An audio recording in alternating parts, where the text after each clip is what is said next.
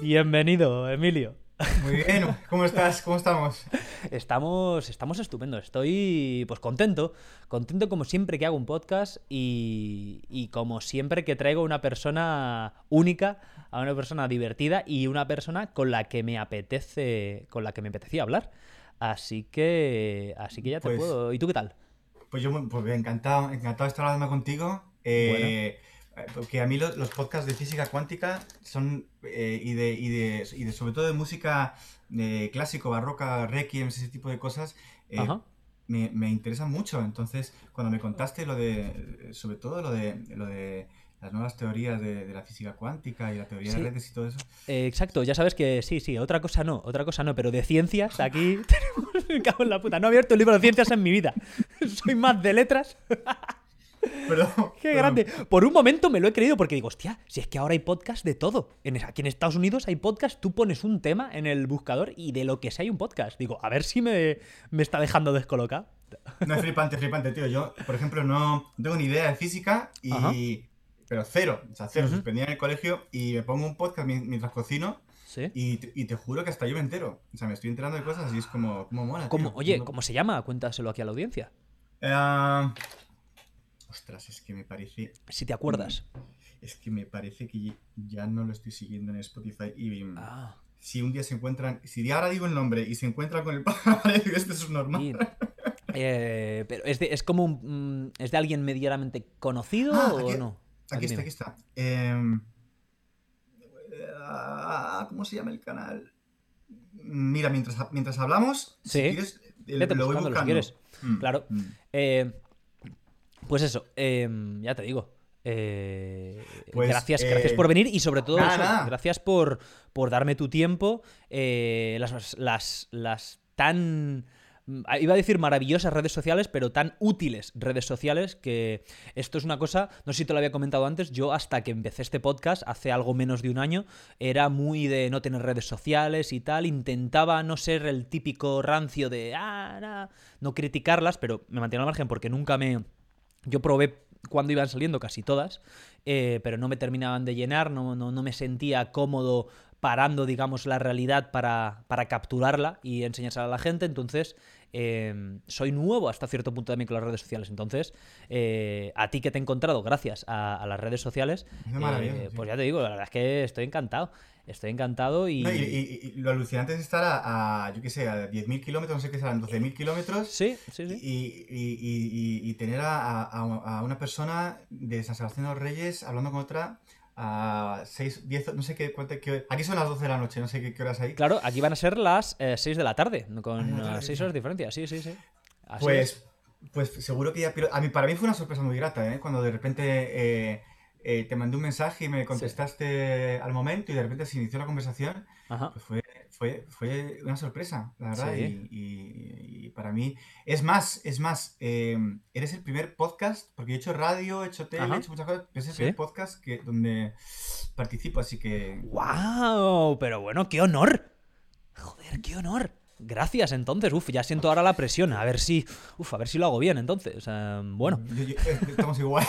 claro, sí, en ese, en, ese, en ese punto cierto. Estamos exactamente igual. Um, pero, pero bueno, yo te digo, me atraía mucho cuando, cuando, contactaste, cuando contactamos, surgió la posibilidad, porque, como te decía fuera de cámaras, yo soy un gran fan de la, de la comedia. Entonces, breve introducción para aquellos que no te conozcan. Tú eres un gran creador y artista, ¿eh? eres eh, cómico, eres músico. No sé si has hecho trabajos de actuación también, eh, pero bueno, cuéntanos, mejor que que lo cuente yo. Cuéntanos, vamos a empezar, siempre lo digo, desde el principio.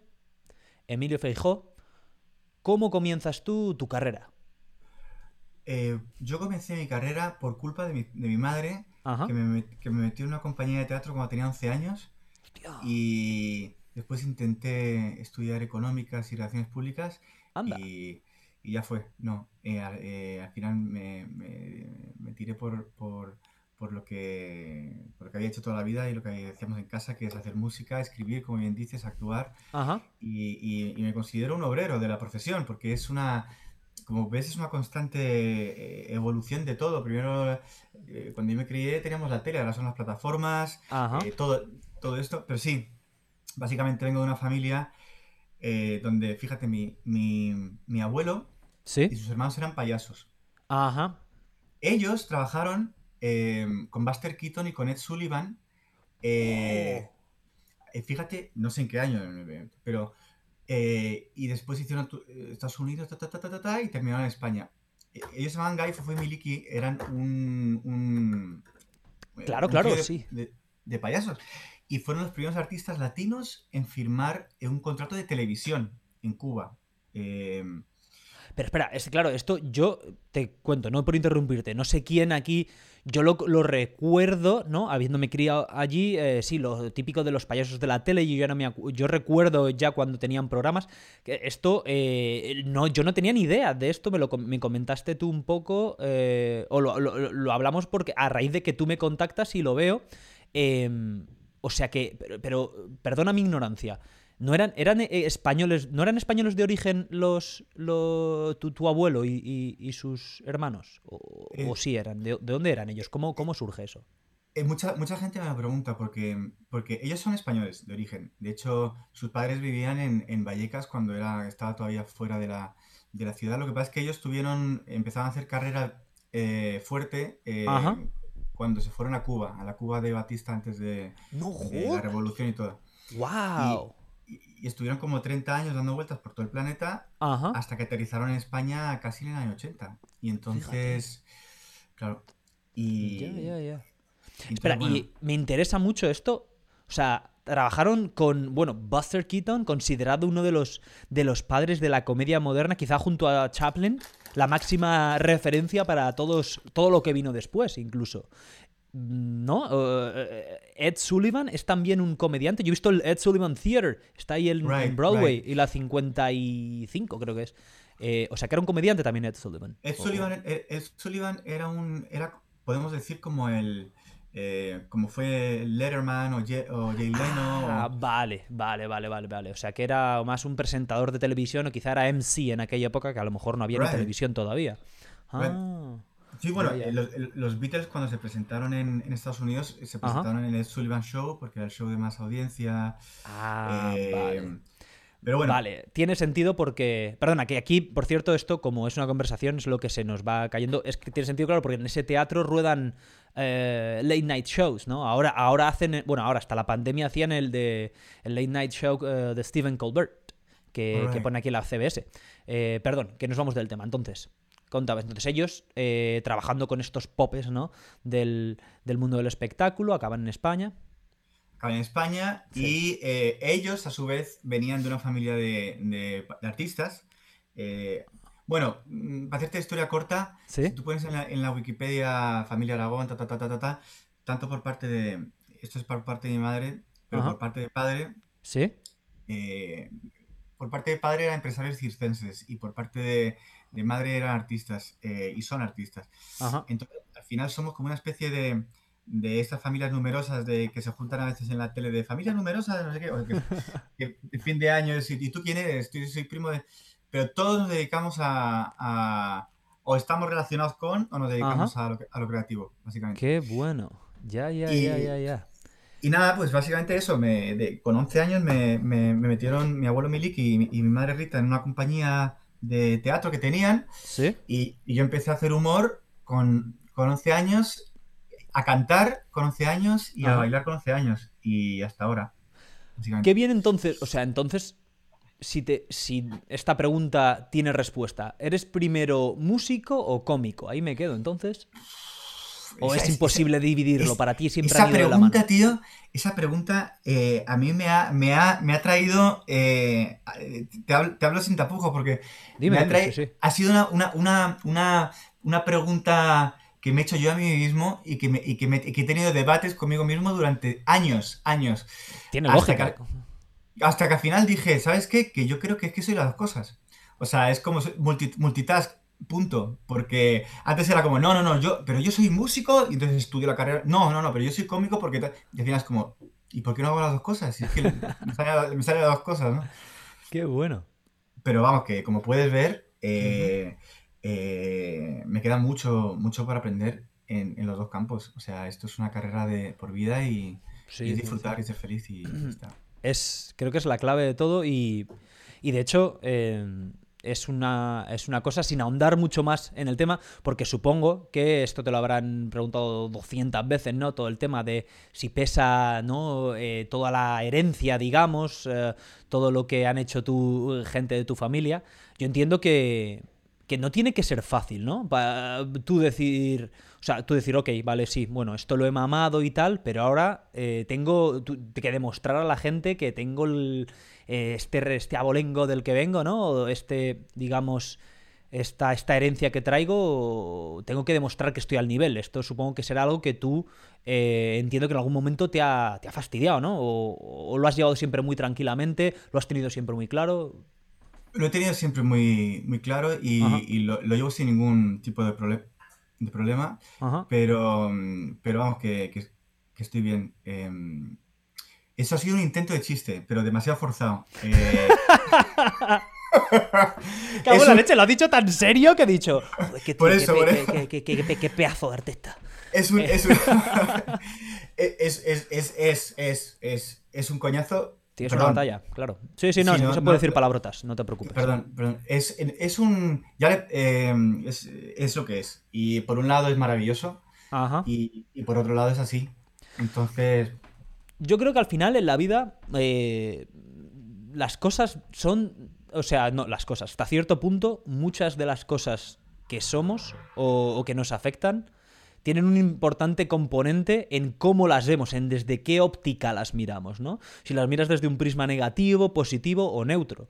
Entonces, yo creo que centrando, centrándose en lo positivo y entendiendo eh, quién eres o quién quieres ser, supongo que a partir de ahí eh, también un poco tiene que haber un, sentimiento de, o tiene que haber ese caparazón de que te resbale lo que diga la gente, ¿no? Esto creo que es importante en una situación como la tuya, ¿no? Amén, tío, a lo que has dicho. Y, y sí, eh, una vez pues, teníamos, conocí un pasajero de un crucero Ajá. Eh, mm, que vamos a hablar ahora, ¿eh? Ah. de ese mundo. Eh, y el tío se llama, Jorge, me acuerdo. Eh, no me acuerdo que estábamos haciendo, estábamos en Sudamérica, me parece. Y, y un señor de 80 y largos bailando tango, pero bailando tango de esto de decir, hostia, hostia, hostia, párale, que se, que se cae, que. Y entonces el tío, el tío me decía, yo le decía, Jorge, pues era su segunda mujer, están bailando tango y tal.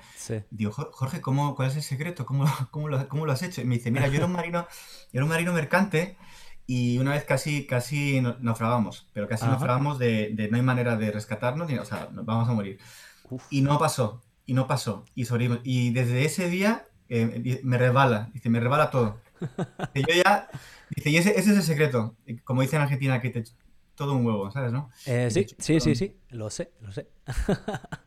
Eh, y entonces, vale, pues al final, dicho esto, ya eh, queda claro esto, em, tu, tu, vínculo familiar con el mundo del espectáculo, pero tú concretamente, entonces, ¿cómo es una vez mm, pasas la adolescencia, te conviertes en un adulto, continúas en el mundo del espectáculo? ¿Cómo te acercas? un adulto... Cuéntame, cuéntame. ¿Cómo, cómo, cómo se producen esos, esos años en los que ya eh, pasas a ser artista con todas las letras y comienzas a, pues, a, desarrollar tu carrera? Bueno, básicamente, mira, yo cuando tenía este 16, que antes hacíamos aquí Boop y Co. Hablo de, de, Pleistoceno, sí. Eh, tampoco. Bueno, tampoco, tampoco. tampoco. Esto lo borras y lo, volvemos a hacer.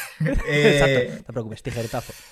Pues nada, hace un par de años, cuando tenía 17 años, eh, eh, pues yo ahora tengo 22. Estuve, eh, fui uno de esos niños que antes era, porque tú sabes que en España se estudiaba inglés siempre o antes francés, pero la gente no, no hablaba, hablaba, todavía a día de hoy es como... Exacto. Exacto, ha mejorado la cosa, ¿no? Por lo menos también desde cuando yo era niño, pero sí es cierto que da mucho para hacer en ese sentido. No es, no es, no es, no es Holanda. Tú vas a Holanda, que todo el mundo habla inglés, a mí me, eso me, deja a cuadros. A, mí me, tío, o sea, yo me, indigno y lo siento, ¿eh? con todo el respeto, pero el, otro día estaba en un pueblo con un, con un cómico, eh, eh, y estamos viendo una orquesta, porque en España tú sabes que en verano vienen las orquestas de los pueblos y tal, tal, tal. Mitiquísimo. Ajá. Mitiquísimo. Y se desmonta el tráiler y está el tío cantando ahí, y le tocaba cantar Queen, y el tío, eh, pues la gente que no sabemos eh, o que no sabíamos inglés, ¿Sí? en España hacemos guachu guachu, que es básicamente hacer como como que hablas, como que hablas inglés. Y el tío estaba cantando I want to break free, I want to break free. Y es como, tío, aprendete la letra por lo, por lo Hombre, menos, tío. Pero unos mínimos, ¿no? Pues no, No, no el idioma mínimos, entero, pero la letra, O sea, por lo menos, quizá, ¿no? Tenemos que quedar bien, aunque sea en este pueblo, tío. O sea, es como, venga, dale, va. vale. Qué bueno. A mí una de las cosas, yo, de hecho, eh, no, no- ni me molesta, a mí me parece enternecedor, es, es cómo, cómo le- eh, la- la- en España se adapta el tema inglés y se hace... Y se, se hablan las cosas o se dice las, se pronuncian en inglés las cosas muchas veces a, a nuestra manera, vamos a decir, ¿no? Es una de las cosas que me encantan. Como por ejemplo, yo, si dices Nike, ¿por qué el español dice Nike? O sea, aquí dicen Nike, ¿no? Que es como se dice en inglés, Nike, pero no dicen Nike, pero no dicen Nike, dicen Nike. Mm. O sea, como que la Y les parecía ya demasiado. Dicen, lo vamos a decir a lo gringo, pero tampoco demasiado. Le tenemos que poner nuestro toque español. Entonces quitamos la Y del final. Y como Yo esas hay muchas. Yo creo, que es, yo creo que es por lo que acabas de decir, por lo de meter el toque español, porque Ah. tú puedes ser o detractor y decir, a ver, si es español, ¿cómo se lee? Nike, ¿no?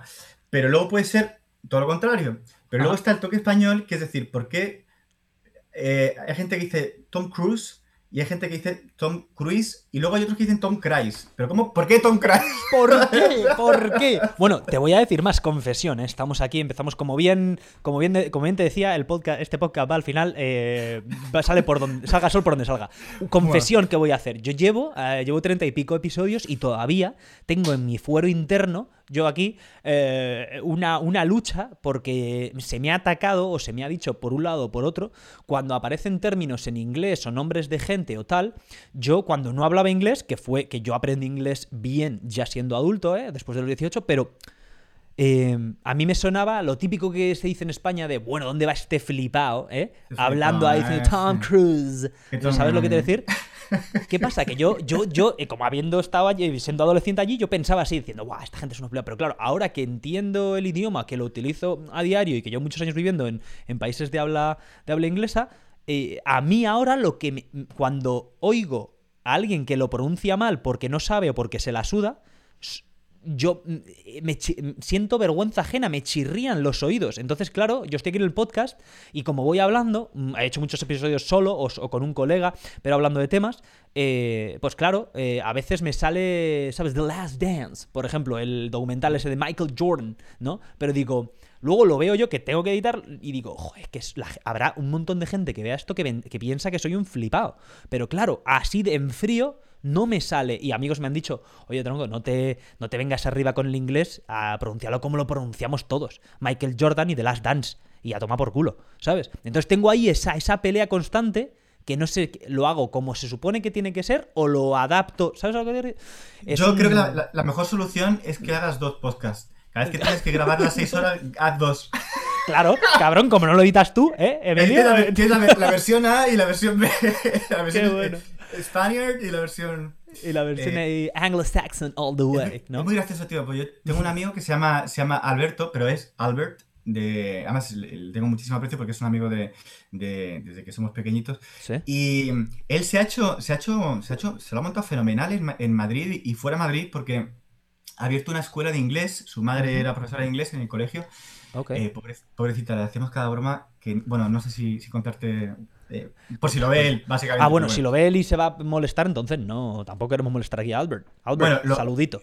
Eh, lo grabamos en esta y luego cuando hagamos la versión Spaniard eh, no lo decimos y ya está. Ya está, facilísimo.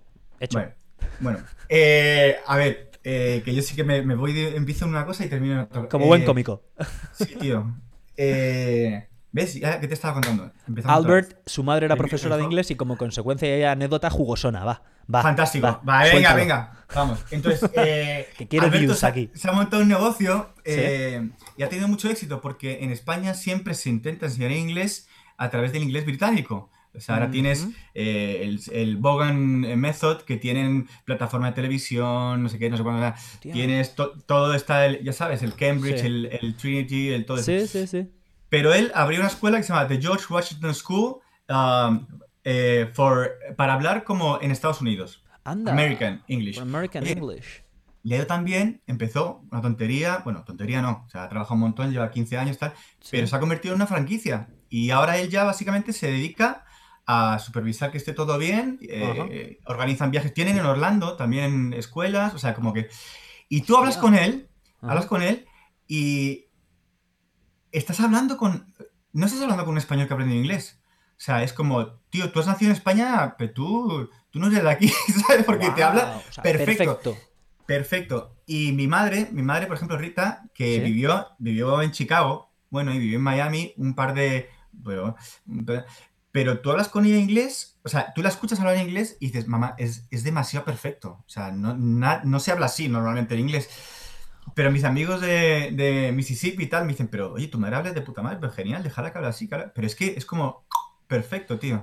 Yo creo, esto está claro, yo creo que, o sea, no conozco a tu madre, no tengo el gusto ni a Albert, pero yo, yo estoy convencido por la gente que he conocido, ya no solo españoles, sino de otros países, que, que sabía que habían aprendido el inglés eh, sin, sin- no desde niños.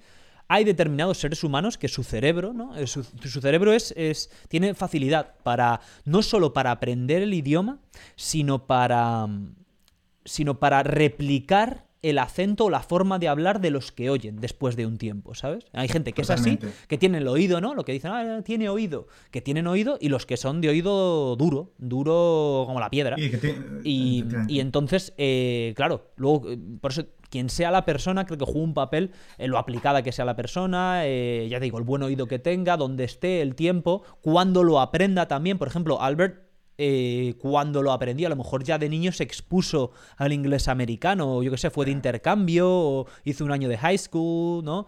Eso ayuda mucho. Yo recuerdo a gente que conocí, por ejemplo, en España, pero que habían hecho un intercambio y han hecho un año de un año de, um, de instituto, de high school aquí, y se notaba muchísimo el haberlo aprendido ahí con 14, 15. eh, luego a la larga eso em, pues te da un conocimiento del idioma una man- o, o una capacidad para hablarlo mucho mayor, ¿no? Sí, se- se- se- yo creo que, que- que no, ya no es que te empapes, ya es que llega un momento que ya eh, no- dejas de traducir en tu cabeza, incluso sueñas, eh, piensas todo, eh, todo en- Sí. ya en inglés, o sea, es como que... Sí, no, no, pequeño- eso sucede a la, a la larga. Y cuando eres más pequeño, más rápido, yo creo. Y se te queda más, ¿no? Lo típico. Son Pero, esponjas sí, los niños, ¿no? Son esponjas. Hay, hay, es como dices tú, tío, hay, hay gente que, que tiene oído y gente que tiene orejas que, no, que está perfecto, está todo bien, pero es verdad que tiene mucho que ver el, el- el oído para la cadencia, ¿eh? Sí, para sí, decir, sí. ah, tal, y dice, joder, qué bien lo has dicho, no sé qué. Sí, yo. mm, Y yo creo que eso es algo muy interesante. Entiendo que enseñan el inglés americano. No sé si. Esto es algo que yo siempre hablo con mi gente y tal. Y creo que alguien tendría. Bueno, lo digo desde aquí porque yo pensaba. eh, Si todo me falla, intento abrir este negocio, ¿no? En España o en otros países. Yo, am, siendo contador de historias y viviendo en un país de habla, de habla inglesa, he tenido que. En mi afán por mejorar y por hablar lo más neutro posible, que dicen aquí, he tomado muchas clases de un género eh, que me ayudó muchísimo, que es la adicción. La dicción, perdón, no la adicción, ¿eh? que va a sonar a ver Sí, me a- quedado ahí pensando, Exacto, sí, sí, he, no, bueno. he estudiado cómo la heroína se comporta en tu cuerpo. No. Fantástico, ya me la, pasa. la, la- la- la dicci- la No, dicción, ¿no? Mm, Eh, mm. que es básicamente, eh, bueno, tienes que aprender un alfabeto, ¿eh? Un alfabeto eh, fonético, y a partir de ahí tú aprendes a escribir de nuevo el idioma inglés con unos caracteres diferentes que son que te vienen de este, alfa- de este em, alfabeto fonético. Entonces, con ese con esa herramienta es con la que tú trabajas, con la que te dan textos y digamos traduces a ese alfabeto porque ahí los símbolos son diferentes. Y eso es algo fascinante porque así puedes entender qué está pasando en, en la boca de, de la persona que te está hablando, en este caso inglés. Y lo tienen todo estudiado los gringos, ¿eh? los americanos. Qué, mar- Ahí- qué maravilla. Sí, sí, sí, sí, sí. ¿Y cómo- Entonces, cómo- ¿sabes? cómo- Dime. No, no, no, perdón, perdón, que te corta. No, entonces, ¿sabes por qué? Entonces tú entiendes, a, a mí una cosa que, que creo que se tendría que... Si alguien quiere mejorar su idioma, yo, si alguien quiere abrir este negocio, que lo abra, a mí me da igual, eh, ole su huevo, ¿no? Porque al final las ideas son libres, yo creo que es el trabajo y la, educa- y la dedicación y, lo de, y la fortuna también lo que te puede hacer que eche un, negocio para adelante. es un... el- una vez tienes lo básico, eh, el, el- el aprender el idioma conversacional desde ahí te puede hacer que progreses mucho más rápido. A mí una cosa que me que decía que me, me hizo explotar la cabeza fue ¿Tú alguna vez te has dado cuenta de que en, español tenemos cinco vocales y cinco sonidos? Cinco vocales, sí. Lo de los sonidos no lo había pensado. En pues yo nunca lo pensé hasta que empecé a tomar estas clases, que por cierto te cascan, eh, si encuentras uno barato, 80 dólares la hora. ¿eh? Esto es algo como muy... como Porque los americanos también toman estas clases aquí en Estados Unidos. Gente que habla de cara al público porque hace presentaciones en su trabajo. Por supuesto, actores, cantantes, etcétera. Es algo que no solo es para el extranjero. Entonces hay mucho... Y es difícil... obtener el, título es difícil en esto. El certification. Entonces...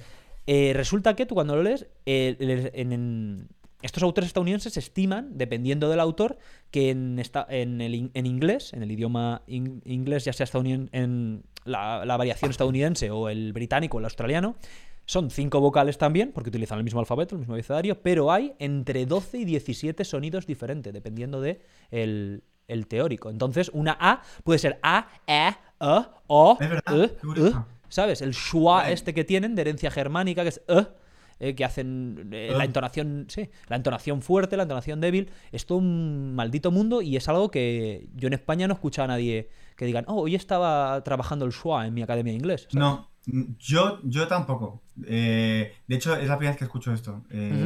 pues... Me parece súper interesante. Sí, sí, sí. Pues nada, alguien si nos escuchan desde aquí que se pongan a hacer la investigación y se marquen el plan de negocio y abran un negocio si quieren, porque creo que ayudaría mucho a los que quieren aprender inglés a, a, a hacer ese proceso más veloz, ¿sabes? Más, más rápido y más satisfactorio al final, porque em, creo que hay mucha gente, también pues como en casi todo lo que implica el aprender, hay mucha gente que lo quiere aprender rápido, que lo necesita, ¿no? Para el trabajo y no puede estar ahí viendo el genitivo sajón eh, dos días, ¿sabes? Sino que tienen que saber cómo decir algo como tal y cómo presentar en su, en su rubro, ¿eh? que dirían los argentinos, en su, su gremio. ¿Y cuánto, ¿Cuánto tiempo se tarda en aprender eso? Más o menos el, Yo creo que, a ver, si te pones a ello, yo desgraciadamente tardé un poquito, a lo mejor más, si hubiera tenido dinero, ¿eh? platita, para pagar al, profesor los 80-85 dólares la hora, eh, dos veces a la semana, pero llegué una vez cada tres semanas, mm, como mucho, y a veces una vez al mes. Entonces, pero se, una vez lo entiendes... Eh, el principio es un poco difícil porque, repito, el aprender ese, ese alfabeto y el, y el tener que escribirlo todo cuesta trabajo, pero una vez lo has entendido, mm, yo digo que en un par de meses uno puede estar tirando si toma un par de clases a la semana. ¿eh? Es, eh, también hay que tener, ayuda mucho el que tengas ya una base, ¿no? El que tú ya hables el idioma o, al menos lo, te defiendas, lo chapurrees. Eso marca mucho la diferencia, porque tú alguien que no sabe hacerte una frase, no le vas a decir, no, mira, el the puede ser the, dependiendo de si la palabra que le, que le sigues con vocal, o the, o the, o da. ¿Sabes lo que te decir? Claro, claro, como... Varía, hay factores, ¿no? ¿Eh? Pero, oye, que me he ido por las ramas. Escucha, escucha, pero, pero, esto está genial porque, el otro día vi un vídeo de quién era, de quién era, de Vigo Mortensen. Eh, Superdotado, no, no me digas. Vigo, que no sé si lo habla aquí en este podcast, pero lo habla con mucha gente. Vigo es otro, estamos hablando de otra liga. Pero cuéntalo, cuentas, cuéntaselo a la gente. Lo que no, que, que, me quedé con, me quedé helado porque, porque digo, eh, era como un vídeo de estos en plan, todos los idiomas que habla Vigo, eh, Vigo Mortensen. Entonces tú te ves que suelta un discurso, imagínate, ahora no me acuerdo voy a decir, en, en alemán, pero son unas palabras. Y dices, ah, bueno, has aprendido fonéticamente y no sé qué. Y luego dices, y ahora en francés, ah, bueno, pero no, pero no, pero cuando, de repente ves que se pone a hablar en italiano, pero largo y tendido, y luego se pone a hablar en, no sé si es danés, y luego, luego se pone a hablar en no sé qué, y en español, y en, y en inglés, y en no sé qué, y dices, joder, macho, pero qué locura. Sí, sí, sí. Vigo Mortensen es una de esas gente en el espectro del que hablábamos, de tener buen oído, ser duro de oído. Uh, Vigo Mortensen, Mortensen, por el lado de oído fino, se sale, se sale de la gráfica. se sale del gráfico. Porque eh, Vigo Mortensen, bueno, tú, eh, entiendo, me has comentado antes, se puede decir que tu, tu señora es, es argentina me has dicho, ¿verdad? Eh, sí, sí, sí. Es, de familia italiana. Ajá. Pero ella nació en Argentina, o sea, es argentina. No, bueno, te lo digo, perdón, no pasa nada porque lo digamos. Quiero decir, más que una pausa me has dejado ahí descolocado, Emilio. No, estaba buscando un chiste, pero no. Cabrón, que me dejas ahí. Es que, con es que son las 12 de la noche, tío. O sea, llevo perdón. no, te lo decía simplemente, mencionaba a Argentina porque Vigo Mortensen, tú, por favor, la gente que no lo sepa, que ponga Vigo Mortensen hablando español en el YouTube, ¿eh? Y a Vigo Mortensen le, ves ahí que parece que se ha criado en Boedo. O sea, hablando un argentino bonaerense, el cabrón, que dice, pero bueno, Vigo, ¿pero dónde te has escapado si estabas con Gandalf hace dos días? mi, mi abuelo una vez tío, había, había rodado el, el, Señor de los Anillos y estaba mi abuelo con Juan Luis Cano y, y Fesser. Eh, hostias, eh, hostias. ¿Te acuerdas de Goma Puma? ¿Te acuerdas? Claro, claro, claro, claro. Y, acá, y, estaba promocionando Vigo Mortensen en el Señor de los Anillos y mi abuelo el disco este de niño de 30 años. Y entonces eh, vuelve mi abuelo a, a, casa y ¿qué tal la entrevista? Y digo, estaba ahí, estábamos ahí en el, en, en el estudio, y había un chaval rarísimo con, con, con, los zapatos todo así muy descuidados. Y yo, yo, decía, ¿quién no le conozco? ¿Quién es este señor? ¿Quién es? Y coño, era Vigo Mortensen, ¿sabes? Y, y, estaría, o yo qué sé, o haciendo un, o, o, venía ensayando un papel. Yo sé, he oído que se mete mucho en, en sus papeles y en sus cosas, Sí. pero, pero me parece que es un artistazo. Y no sé si también, eh, no solamente actúa, sino que pues, se dedica a, más cosas. Sí, sí, Sí, sí, sí, sí. escribe, eh, pinta, creo, también. eh, ha sacado libros, poema- poemarios, incluso, si no recuerdo mal. Tendría que mirarlo ahora. Eh, es un fuera de, un fuera de serie. Fuera de serie, espérate, mira, es que lo, lo estaba poniendo aquí porque digo, no me acordaba si era danés. Es da- el, el padre era danés, pero se- la madre, que era americana, ambos se conocieron en Noruega. ¿eh? Y bueno, fue a Sarah Lawrence University, que esta es como una universidad del más top de la de lo que son las artes escénicas aquí, o las artes en general aquí en, es- en Estados Unidos. Eh, sí, eh, a ver qué hace. Hace, sí, fíjate, hace todo bibliography, o sea que tiene, eh, tiene, ha escrito varios libros de poesía, ha- tiene libros de fotografía, también tiene eh, pintura, que ha hecho exposiciones. eh, bueno, bueno, No, qué máquina, tío. Qué, qué, qué, esas qué- máquinas. Qué envidia, macho, qué envidia. Aquí porque- estoy yo que me peleo con el ukelele y para de contar. Y es que me cago Sí. en la leche. El Sí. bueno de Vigo. Pero bueno, volviendo, volviendo al tema, Emilio, que nos hemos ido ¿Qué, qué, 17 qué- pueblos. y tú, ukelele tienes? ¿Un soprano o un...? ¿Cuál eh, tienes? Sí, tengo, bueno, tengo, tengo dos. Tengo dos. Tengo un concert eh, aquí y en casa de mis padres tengo un soprano. Sí. Bien. Electroacústico. Ah, mira. Qué Sí, bueno. sí, sí. Además de. Me lo compré en las Filipinas, ¿eh? Porque leí que los filipinos son gente muy musical. Es que no, Emilio, Muy no vas a no, contar no. nada. Pero ¿sabes Muy que los musicales. filipinos. ¿Esto lo sabes? Todos, sí, porque en, en el barco donde trabajo, Coño, claro. el 90% son filipinos. Mira, es más, Exacto. te puedo, te puedo decir, eh, pues esto, esto lo meto en los mongólogos. Eh, eh, hola, eh, ¿cómo está? ¿Cómo ¿Sí? está? Eh, Dabuten, Mabute, gracias, Salamat. Y luego, hay, y luego hay palabras que ya son más complicadas, pero que, que del tagalo, que puedes decir en castellano, por ejemplo, Sí. cuchara. Sí. Se dice cuchara o tenedor. Pero con K. Sí, sí, yo eh, me gusta mucho la historia y, y te repito, cuando me meto en algo me meto, entonces conozco muy bien la cultura, la cultura filipina. Esto es completamente aleatorio aquí, pero sí que es cierto, eh, se estiman miles de palabras del español y expresiones. Kamustaka, eh, cuchara, merienda, Suena eh, balbas, lechugas, eh, y podría seguir así hasta mañana. Muchísimas Mola- palabras. Mola, mola mucho, tío, porque tú les escuchas hablar. Reunión, a las 5, el paisano. Y dices, pero. A ver, claro, porque claro, como fueron colonia española, de hecho, Exacto. de hecho hay una región que ellos me dicen que se llama, es una ciudad que se llama, que, que hablan un idioma que se llama, como dicen ellos, chava, chava, a ver si me sale, chabacano, porque ellos Sí, me dicen cha- cano, cano. No, no, cano. es, es- gutural. Su K es, su, su K sound es gutural. Ujú. Sí, es ga- Hostia. no, es ga. Por, por ejemplo, por ejemplo, yo en inglés, que tengo una, una buena amiga filipina, eh, es ok, ok. De- ellos no dicen ok. ok. No, no es como seco, es, un- es una entre una G y una K. Continúa. No, es que yo como no he hecho el curso ese que has hecho tú, tío, no, no. claro, no yo es que yo les- lo voy analizando, veo ahí al chinorris y digo, wow, está en realidad haciendo una Yo creo que- GK invertida. Yo creo que, yo creo que de Millán, de Martes y 13, también había hecho, había vivido en Filipinas. un tipo- Dios mío, Millán es otro de mis. Yo, si, algo, si algún día consigo traer al podcast a Millán, será un podcast de 17 horas, ya lo estoy viendo. Por pero anda, favor, por anda que no me favor. quedaba yo. No me quedaba yo ancho si traigo a Millán al podcast. ¿eh? Yo, Joder, yo una, una vez, total. una vez eh, me lo crucé por la calle, una vez, y le saludé. Y yo, yo sé, sé, sé que algo le friqueó de mí, o sea, en plan de. ¿Sabes? Porque yo era como, como una cosa de admiración, mezcla pudor, vergüenza. Te necesito saludarte, pero no sé qué. Y, y se creó una especie de tensión que el tío me dijo, hola, hola, ¿qué tal? Y fue como. "Ah". Y, y luego de pequeño, eh, Sí. sé que vinieron José Mayel a, a comer a casa de mi abuelo. Ajá. Pero yo tenía, yo tenía 8 años, no me acuerdo. Pero para mí, tío, o sea, el talento de, el talento de esa persona y, la vid cómica. Eh, el, cómo trabaja el humor de lo absurdo, ¿no? Eh, Millán, en ese sentido, esa espontaneidad ¿no? que tiene y esa. Tiene su propio vocabulario, su propia manera de expresarse, es, es, verdaderamente único. Sí. A mí me, a mí me, me, da. no, no, me da. Eh, me da admiración, tío, me da mucha admiración da mucha admiración. Como es lógico, eh, además. Dedicándote ¿no? a ello, eh, yo creo que es lógico. Siempre, ¿no? Lo típico. Hay muchas envidias y tal, pero eh, bajo mi punto de vista, todo el que tenga.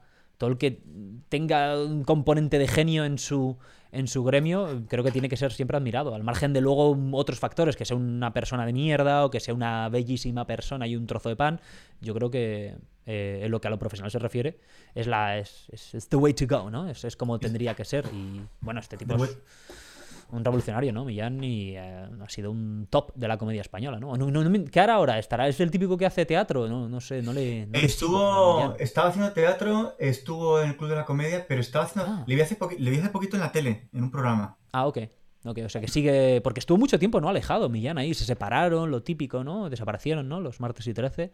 Y, mi... y mientras que Josema, ¿no? Que es el otro, ¿no? El delgado. Em, este sí que siguió, ¿no? Muy vinculado como actor a la, a la, a la televisión y tal. Eh, Millán sí que es cierto que, como que llevó un perfil más bajo o no sé si se alejó completamente, quién sabe. Bueno, que no estamos hablando de Millán, eh, bueno, Emilio, estamos hablando de ti. Eh, joder, que es que al final, al final joder, pero, mi vida y hablamos de Millán, no hablamos de ti. Me contabas. a ver. Vamos a invitar a Millán. Millán, estás invitado. Millán, tienes por que favor, por favor, Millán, por favor. Y cuando le invites me avisas, por favor. Sí, claro, exactamente, lo hacemos ahí, lo hacemos ahí conjunto.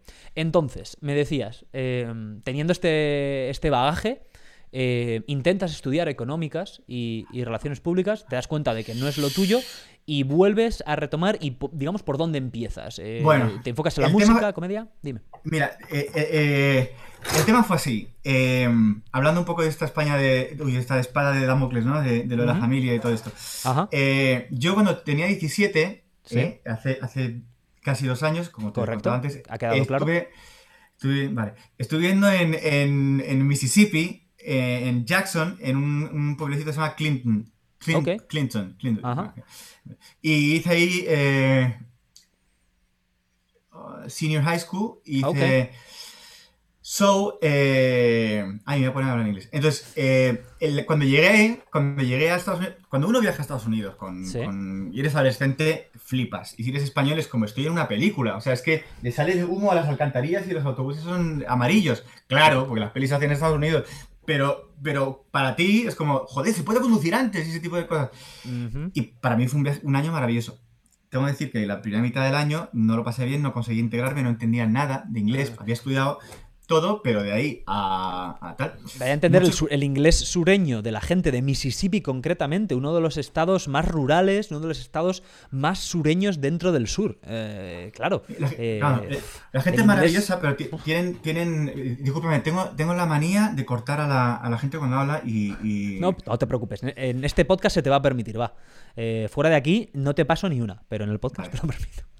Dale, dale, dale, dale. ¿Cómo, ¿Cómo te encontraste a la gente allí en Jackson? Capital del estado de Mississippi. Mira, tío, no conocí a una mala persona. Eh, Todos muy, muy buena gente, todo el mundo ayudando mucho. Sí, o sea, eh, instead of saying, en vez de decir, have you eaten yet, pues a lo mejor te dicen, yet, y cosas así, que entonces son cosas de allí, ¿sabes? Que tienes que como enterarte. Pero a medio año entré en un show choir, eh, que yo en España, aquí no tenemos show choir, entonces, entonces para que no lo sepa. Cuenta, cuenta. Eso, eso, es un coro, es como, pues, como, un coro, como un coro que viaja de competiciones entre high school, entre escuelas, pero es un coro que baila. Entonces, eh, entonces, pues tú fíjate, tío, en, eh, fíjate, en Jackson, Mississippi, Clinton, en ese pueblito, está eh, David, Mr. David Fair, que es el director de Show Choirs, que hace, que, que compite en el, en el Invitational Showstoppers de, de todo Estados Unidos, eh, y que gana el premio número uno todos los años desde hace más de una década.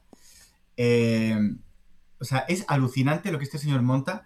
Y de ahí han salido eh, Lance Bass de NSYNC, eh, Paul Martin, que estuvo en un grupo de country que ahora no me acuerdo. Eh, pero bueno, yo de repente, tío, me encuentro con... con yo iba ahí a tocar el piano por las mañanas porque no tenía amigos. y entonces decía, ¿puedo tocar el piano? sí, tal, si te deja de Fair, yo no entendía nada de lo que me están diciendo, y digo, bueno, toco el piano.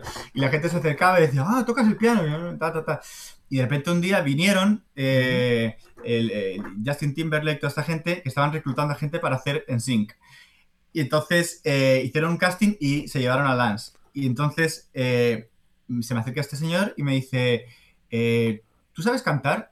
Y, y, digo, sí, tal, acompáñame. Y me lleva al teatro, que es todos los high schools tienen un teatro y un auditorio, sí. que, son las, que son las cosas que dices. Y este.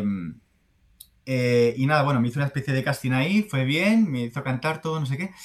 Pero fue, o sea, lo que yo aprendí ahí, venía gente de, Disney eh, a dar conferencias, asesorarnos. Eh, el jefe de entretenimiento nos hicieron, bueno, de repente dices, ¿cómo puede ser que aquí esté conociendo a tanta gente y de este show choir ha salido, porque te he nombrado dos, pero un montón de gente que se está dedicando profesionalmente al mundo del entretenimiento y, además a lo bestia, ¿no? Pero escucha, ¿tú sabías que este Clinton o Clifton era, era, era un lugar tan musical o fue pura casualidad? Pura, casualidad. En, aquella época existía internet, pero no como ahora. Te hablo del año 95, con lo cual yo me fui a Mississippi porque nos íbamos todos mis amigos, en, mi grupo de amigos, eh, cada uno a hacer un año a Estados Unidos para aprender inglés y era todo por carta, por carta y fotos. Claro. Y, lo, único que, lo único que quedaba eh, qué todo, lo, bueno estaba, todo lo bueno estaba cogido. O sea, es decir, Los Ángeles, eh, Miami, o sea, Florida, Nueva York. Pues mira, mi, mi, amigo Jorge se fue a Florida y ahora se dedica a diseñar barcos y fue una casa que tenía pues su, su barco, no sé qué tal. Oye, o sea, que a todos os dejó, a todos os marcó entonces, ¿no? De tu grupo de amigos, ¿o qué pasa? Pero flipante, tío. Porque Albert ahí también. Sí, no, Albert, Albert, Albert yo creo que está en España por el tema del COVID. de hecho, se ha comprado una casa en, en Orlando, o sea que... Ah, eh, también, wow. Mucho total, yo al final, al, final, bueno, voy a arreglar un poquito lo de Mississippi. Básicamente lo que quiero decirte es que, que para mí cuando me dijeron Mississippi, para mí era como alucinante. Y digo, genial, digo, Mississippi, qué maravilla. Y gracias a este show choir, eh, viajamos por todo Estados Unidos, estuvimos en muchos sitios, conocí mucha gente. Y el último día, la última función, que ya era para la gente de allí de Clinton, eh, yo me, me di cuenta, porque ya me estaba haciendo la pregunta de, bueno, ¿y ahora qué? Después de, la escuela. Y dije, yo me quiero dedicar a esto, yo quiero seguir estando encima de las tablas, tal. Y entonces volví a España y, ahí, y ahí apareció la familia Aragón y entonces fue como, venga, pues entonces voy a estudiar empresariales, ¿vale? Mm. Porque, porque tenía esa especie de respeto, admiración y entonces es como, ¿cómo puede uno construir un... es como, sí, yo, yo compongo canciones y grabo maquetas, pero el primer disco tiene que ser número uno. No, no tiene que ser... A ver, lo lógico es que... ¿Vale? Y me costó mucho. Hasta... Estuve años así, ¿eh? Años. Ya, uff. Tiene que ser jodido. Ya, ya.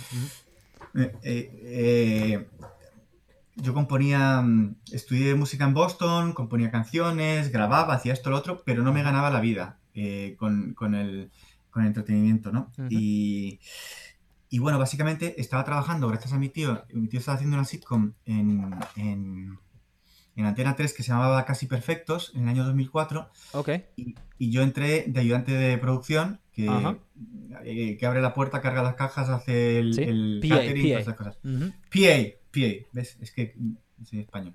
Y entonces... Eh, perdón, no te preocupes. Vale. Estoy aquí para Luego esto lo cortas en... Eh... Esto se corta todo, no te preocupes. Luego te va a tener que pasar el, te va a pasar el bruto para que me digas dónde corto, ¿eh? A este paso. Pero bueno, venga, sigue, va. Estoy quedando yo de bruto. Bueno, total. Eh, bueno, que. Entonces, básicamente un día, aquí había arrancado el, el, Club de la Comedia. Eh, y arrancó un poquito el stand-up. No desde el, no desde el, desde el cómico, porque no sé si es que no se atrevían o no había todavía un un, campo de... un, eh, Quizá una cultura o, a lo mejor un, gremio, por así decirlo, de un grupo, ¿no? Quizá. O, lugares también, a lo mejor, que entiendan, que tengan el formato y toda la historia, ¿no? Nada, no había una cultura de, de, stand-up comedy como en Estados Unidos. Entonces, lo que hacía este programa, el Club de la Comedia, que fue un pelotazo y que sí, me acuerdo, me acuerdo. Antena, es que había cómicos y guionistas que escribían y luego iba un actor famoso y hacía el monólogo a lo mejor que lo, hacía, pero no era un cómico. Pero a la gente le gustó. Y entonces hubo un boom de esto muy grande. Yo soy un fan eh, de Steve Martin, mm, eh, pero mitomanía, y eh, este, un día, yo, era el que llamaba a los cómicos para que viniesen a, entre escena y escena, a animar al público, ¿no? Ah. Entonces, un día em, vino un cómico de Badajoz que se llama Juan y Punto, que estuvo en el certamen de Club de la Comedia en el primero, y me dijo, ¿por, qué te vienes a un sitio que hay que se llama La Chocita del Loro, que es un sitio que hacen monólogos, eh, que te va a gustar, que está arrancando ahí, que luego ha sido pues como uno de los sitios más... Eh, en Madrid es como el más conocido, ¿no? Sí, sí, sí, bueno, tienen. tienen Sí, tienen franquicias en, Por Madrid tienen ya no sé cuántas repartidas. hay más de uno. Yo he visto el de, el de Gran Vía, pensé que era el que había. Hay más. Tienes el Doctor en Carabanchel, el de Hermosilla, tienes en Valencia, tienes en, la Avenida de Brasil, tienes el de Gran Vía, tienes una locura. Sí, sí, sí. Y entonces yo dije, venga, va, y entonces me, atreví, yo tenía 24, me atreví y entonces eh, recuerdo, tío, esa actuación, no la he vuelto a ver, porque fui a la Chocita del Loro, vino conmigo mi, hermano Manuel, vino Iñaki Urrutia, vino Boto, de un dúo, que había que se llama Juanqui Boto, es otro cómico, y vino eh, Juan y Punto. Y entonces yo salgo al escenario. Sí. Y, y Juan me decía, mira, Emilio, cuando tú te subes a un escenario stand-up, eh, lo quieras o no, eres un personaje, o sea, eh, eh, la persona. Quiero decir, yo a ti cómo te veo, mm, te veo como un tío tímido, que a lo mejor dices un taco y chirría, además yo soy muy torpe, tal, y eres músico, pues ese es tu personaje. Tal. Y es verdad, es verdad, porque no, el, cómico, el cómico es una persona tímida, además, muy observador, pero no está interpretando un personaje, o sea, está genial si tiene las herramientas del actor, o sea, que los hay, ¿no? Claro, y además, pues estás contando historias, ¿no? Entonces, claro, tú ves a Robin Williams o ves a gente que, se apoya en todo el, acting y, crece mucho, ¿no? Todo lo que está contando, pero, pero el caso es que salí, salí, me subí y empecé, ta, ta, ta, ta, ta, ta, ta, ta, oye, y un silencio, pero un silencio no hostil, porque no había, no había mala, mala onda, y pero la gente estaba como. como ¿Sabes, ¿sabes cuando, cuando a alguien no interesa? Hacen. Ah, siguen ahí con la copeta. Pero era como, estoy viendo algo y es bueno, pero no sé, no sé muy bien qué es lo que estoy viendo. Y yo estaba como. Yo creo que los chistes, porque eran muy absurdos, les estaban como pasando por aquí. Y entonces, como que es bueno, no sé. Y finalmente pillé la guitarra, me puse a cantar y ya la gente ya empezaba a reírse, se lo pasaron muy bien te salvó la guitarra, podríamos decir. Me salvó, tío. Eh, a día de hoy yo pienso que la guitarra en esa actuación fue una especie de, escudo, literalmente. Eh, porque uno, cuando te subes al escenario, si somos, de alguna manera nuestra energía se, es, recíproca, ¿no? Entonces, y es una conversación. Entonces, si, tú, si tú sales al escenario eh, de una manera, el público recibe eso. Y si tú sales al escenario con miedo o tímido o no sé qué, también reciben eso. Y entonces yo creo que cuando cogí la guitarra encontré un sitio safe donde estar y, pasé del público y me... Bueno, en fin. Y, no, no, puedo volver a ver esa actuación, pero ahí, gracias a eso, tenía dos minutos, tenía. Y me, dediqué, eh, fíjate, me grababa los dos minutos que tenía en cintas de VHS y mm. me iba a restaurantes. Y yo, ahora tú dices, ¿pero quién te va a contratar para actuar cinco minutos? O sea, dos minutos, nadie. Pero, mm, pero bueno, voto Juanqui, mi hermano Manu, Sergio Laya, eh, Iñaki, el Monaguillo, eh, Goyo, mucha gente siempre era como 20 y te haces 5 minutos, te haces tus 5 minutos, y al año ya tenía una hora de espectáculo. Claro, bueno, así es como, al final así es como los, los cómicos de stand-up crean su, su special, crean su, su hour, ¿no? Como dicen aquí, ya tengo mi hora hecha, ¿no? Que luego, si tienen suerte, una, una empresa, aunque ahora, bueno, y con YouTube ya lo ponen ellos, pero, crean su especial de comedia, ¿no? Poquito a poco, cinco minutos, cinco minutos, probando cosas, ¿no? Nos contaba el otro día, eh, hace unos semanas, Jorge Segura, el, tema este de sandwichear, que lo llamó él, este término, ¿no? De ponerlo antiguo con lo nuevo para ver cómo va funcionando, ¿no? Eh, así es como trabajáis, ¿no? Esos son términos de Jorge. Jorge, Jorge muy buen. Jorge, tío, yo le admiro porque, porque Jorge Segura, para, para quien no le conozca, es un. es un. Bueno, si habéis hecho el podcast, ya, ya no tiene mucho sentido. Pero... No, no, no. Cuenta, cuenta, déjale bien, déjale bien aquí a Jorge. ¿Qué, yo, yo le, opinas? Yo le, le admiro mucho porque es un. Es un yo creo que en, el mundo del, creativo, eh, uno puede ser artista y uno también puede ser eh, empresario o productor o tal. Pero Jorge aúna, aúna eh, el yo me lo hizo y el yo me lo como de una manera acojonante, impresionante, porque, porque el tío eh, sabe mucho de comedia, ha leído mucho y ha, rodado mucho. cine, cortos, de todo. Abrió el primer, que se llama Madrid Comedy Club, Exacto, eh, nos lo contó. El primer club oficial, digamos, de stand-up, ¿no?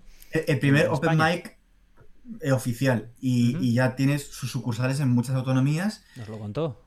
Y entonces, entonces yo alucino, tío, porque, porque, porque tú hablas con él y es, un, es como si hable, abres un, libro de stand-up o la Wikipedia y este término del de sandwichear probablemente sea una, jerga suya, suya de decir la cosa, pero y tiene un humor muy inteligente, tío. Muy inteligente. A mí es, una maravilla. Además, parece.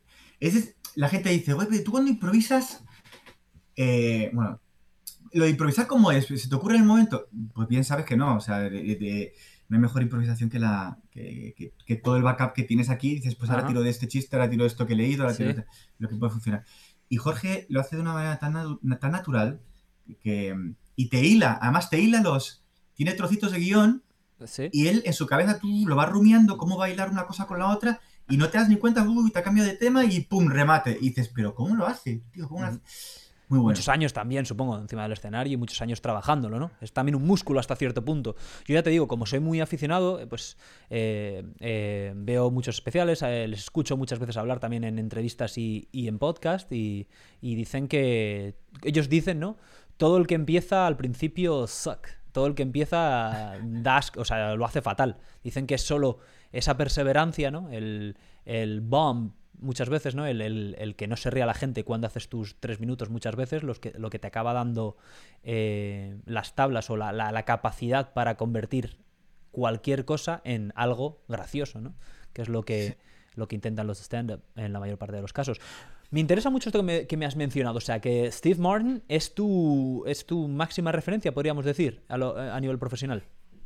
A mí, a mí em, me, cuando pienso en Steve Martin, pienso en una persona con un nivel de IQ muy elevado, oh. que no, tengo ni idea cuál, será, pero veo una vida muy intensa, eh, veo, parece que estoy aquí un... Veo... Eh, es un es una persona que según él dice, yo no sabía, yo no sé, no soy buen actor, no sé actuar, no sé bailar, no sé cantar, pero a través de la comedia puedo hacer como que hago todo eso. Le he escuchado esto, sí, sí. Pues, es un chaval, eh, eh, es un señor que, estudió filosofía y que, y que es, exageradamente inteligente, exageradamente inteligente y exageradamente atrevido. Mm. Y para llegar donde ha llegado este señor y hacer las cosas que ha hecho, que han sido históricas en el mundo del stand-up, o sea, llenar, llenar estadios, tío, y poner... Yo no sé si esto fue él, lo de la flecha, el, eh, eh, fue él... O sea, influenciar a, generaciones. generaciones y llenar estadios por haber aparecido siete veces o ocho o diez en Johnny Carson, es como, esto no existe. Entonces, bueno, básicamente es una persona recontrainteligente, ¿no? Sí, sí, sí, sí. Bueno, eh, para añadir a lo que has dicho, eh, es que mm, sé más o menos, yo a Steve Martin lo conocía como actor, fíjate, ¿no? Pues como se le conoce, supongo, fuera de Estados Unidos, porque al final eh, el stand-up aquí es algo muy nacional, o por lo menos muy anglosajón. Si hacen, si van fuera, van generalmente de tour a, países de habla inglesa o quizá a los países nórdicos de Centro Europa. Pero cuando, a raíz de Ah, bueno, a raíz de que le vi que en Netflix un especial con Martin Short, eh, ah, pues resulta que pude ver que eh, era un, tenía toda una carrera dilatadísima de stand-up, como 29 años, porque hasta eh, Steve Martin es bastante mayor, punto uno, tiene setenta y pico años.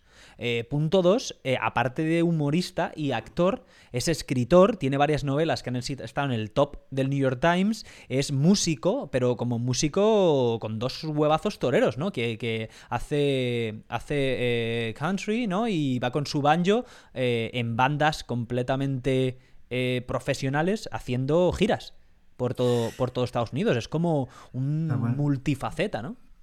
Pero, ah, pero exageradamente. O sea, es, una persona que eh, todo lo que acabas de decir, eh, a eso súmale. Em, eh, bueno, es un, es un apasionado del arte, de, la magia, ah, de. mira, él, él ellos vivían en, en, Texas y se mudaron cerquita de. Luego se mudaron cerquita del parque Disneyland en Los Ángeles está Disneyland. Sí, sí, sí. Ah, sí, sí. Y entonces él, consiguió un trabajo ahí y él empezó pues, pues en la tienda de magia y después empezó, eh, había un teatrito y hacía tres shows pequeñitos al día. Y, he escuchado de gente que la ha conocido y tal, de que a, veces iba con el tour bus y era el que hacía a la derecha no sé qué tal, pero de una manera muy graciosa, ¿no? Siempre fue muy gracioso. Y, y entonces él, él terminó filosofía Sí. Eh, y consiguió un trabajo, estaban buscando cómicos en un, en un, show que, si no me equivoco, por favor, no me quiero equivocar, era de Smother Brothers, y están buscando guionistas. Y dice, él dice que la entrevista básicamente le sentaron y dicen, mira, buscamos gente joven que sepa de lo que se habla en la calle y no sé qué. Mira, eh, esto es así. Eh, primero una premisa y al final lo gracioso al final, que es el punch, ¿vale? Venga, escribir. Ya está.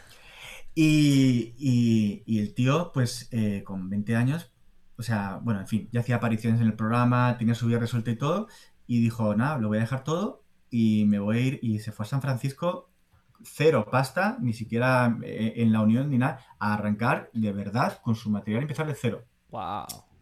Y entonces... Eh, Confirmarte, por cierto, que sí, era The Smother Brothers, para que te quedes tranquilo, que lo he, lo he buscado mientras que me comentabas. Correcto. Pues, pues eh, recomiendo, hay, hay un libro que escribió que se llama Born Standing Up, eh, que lo, lo, recomiendo porque es, lo lees así y es su biografía y es, es, es, apasionante la vida de, de este señor.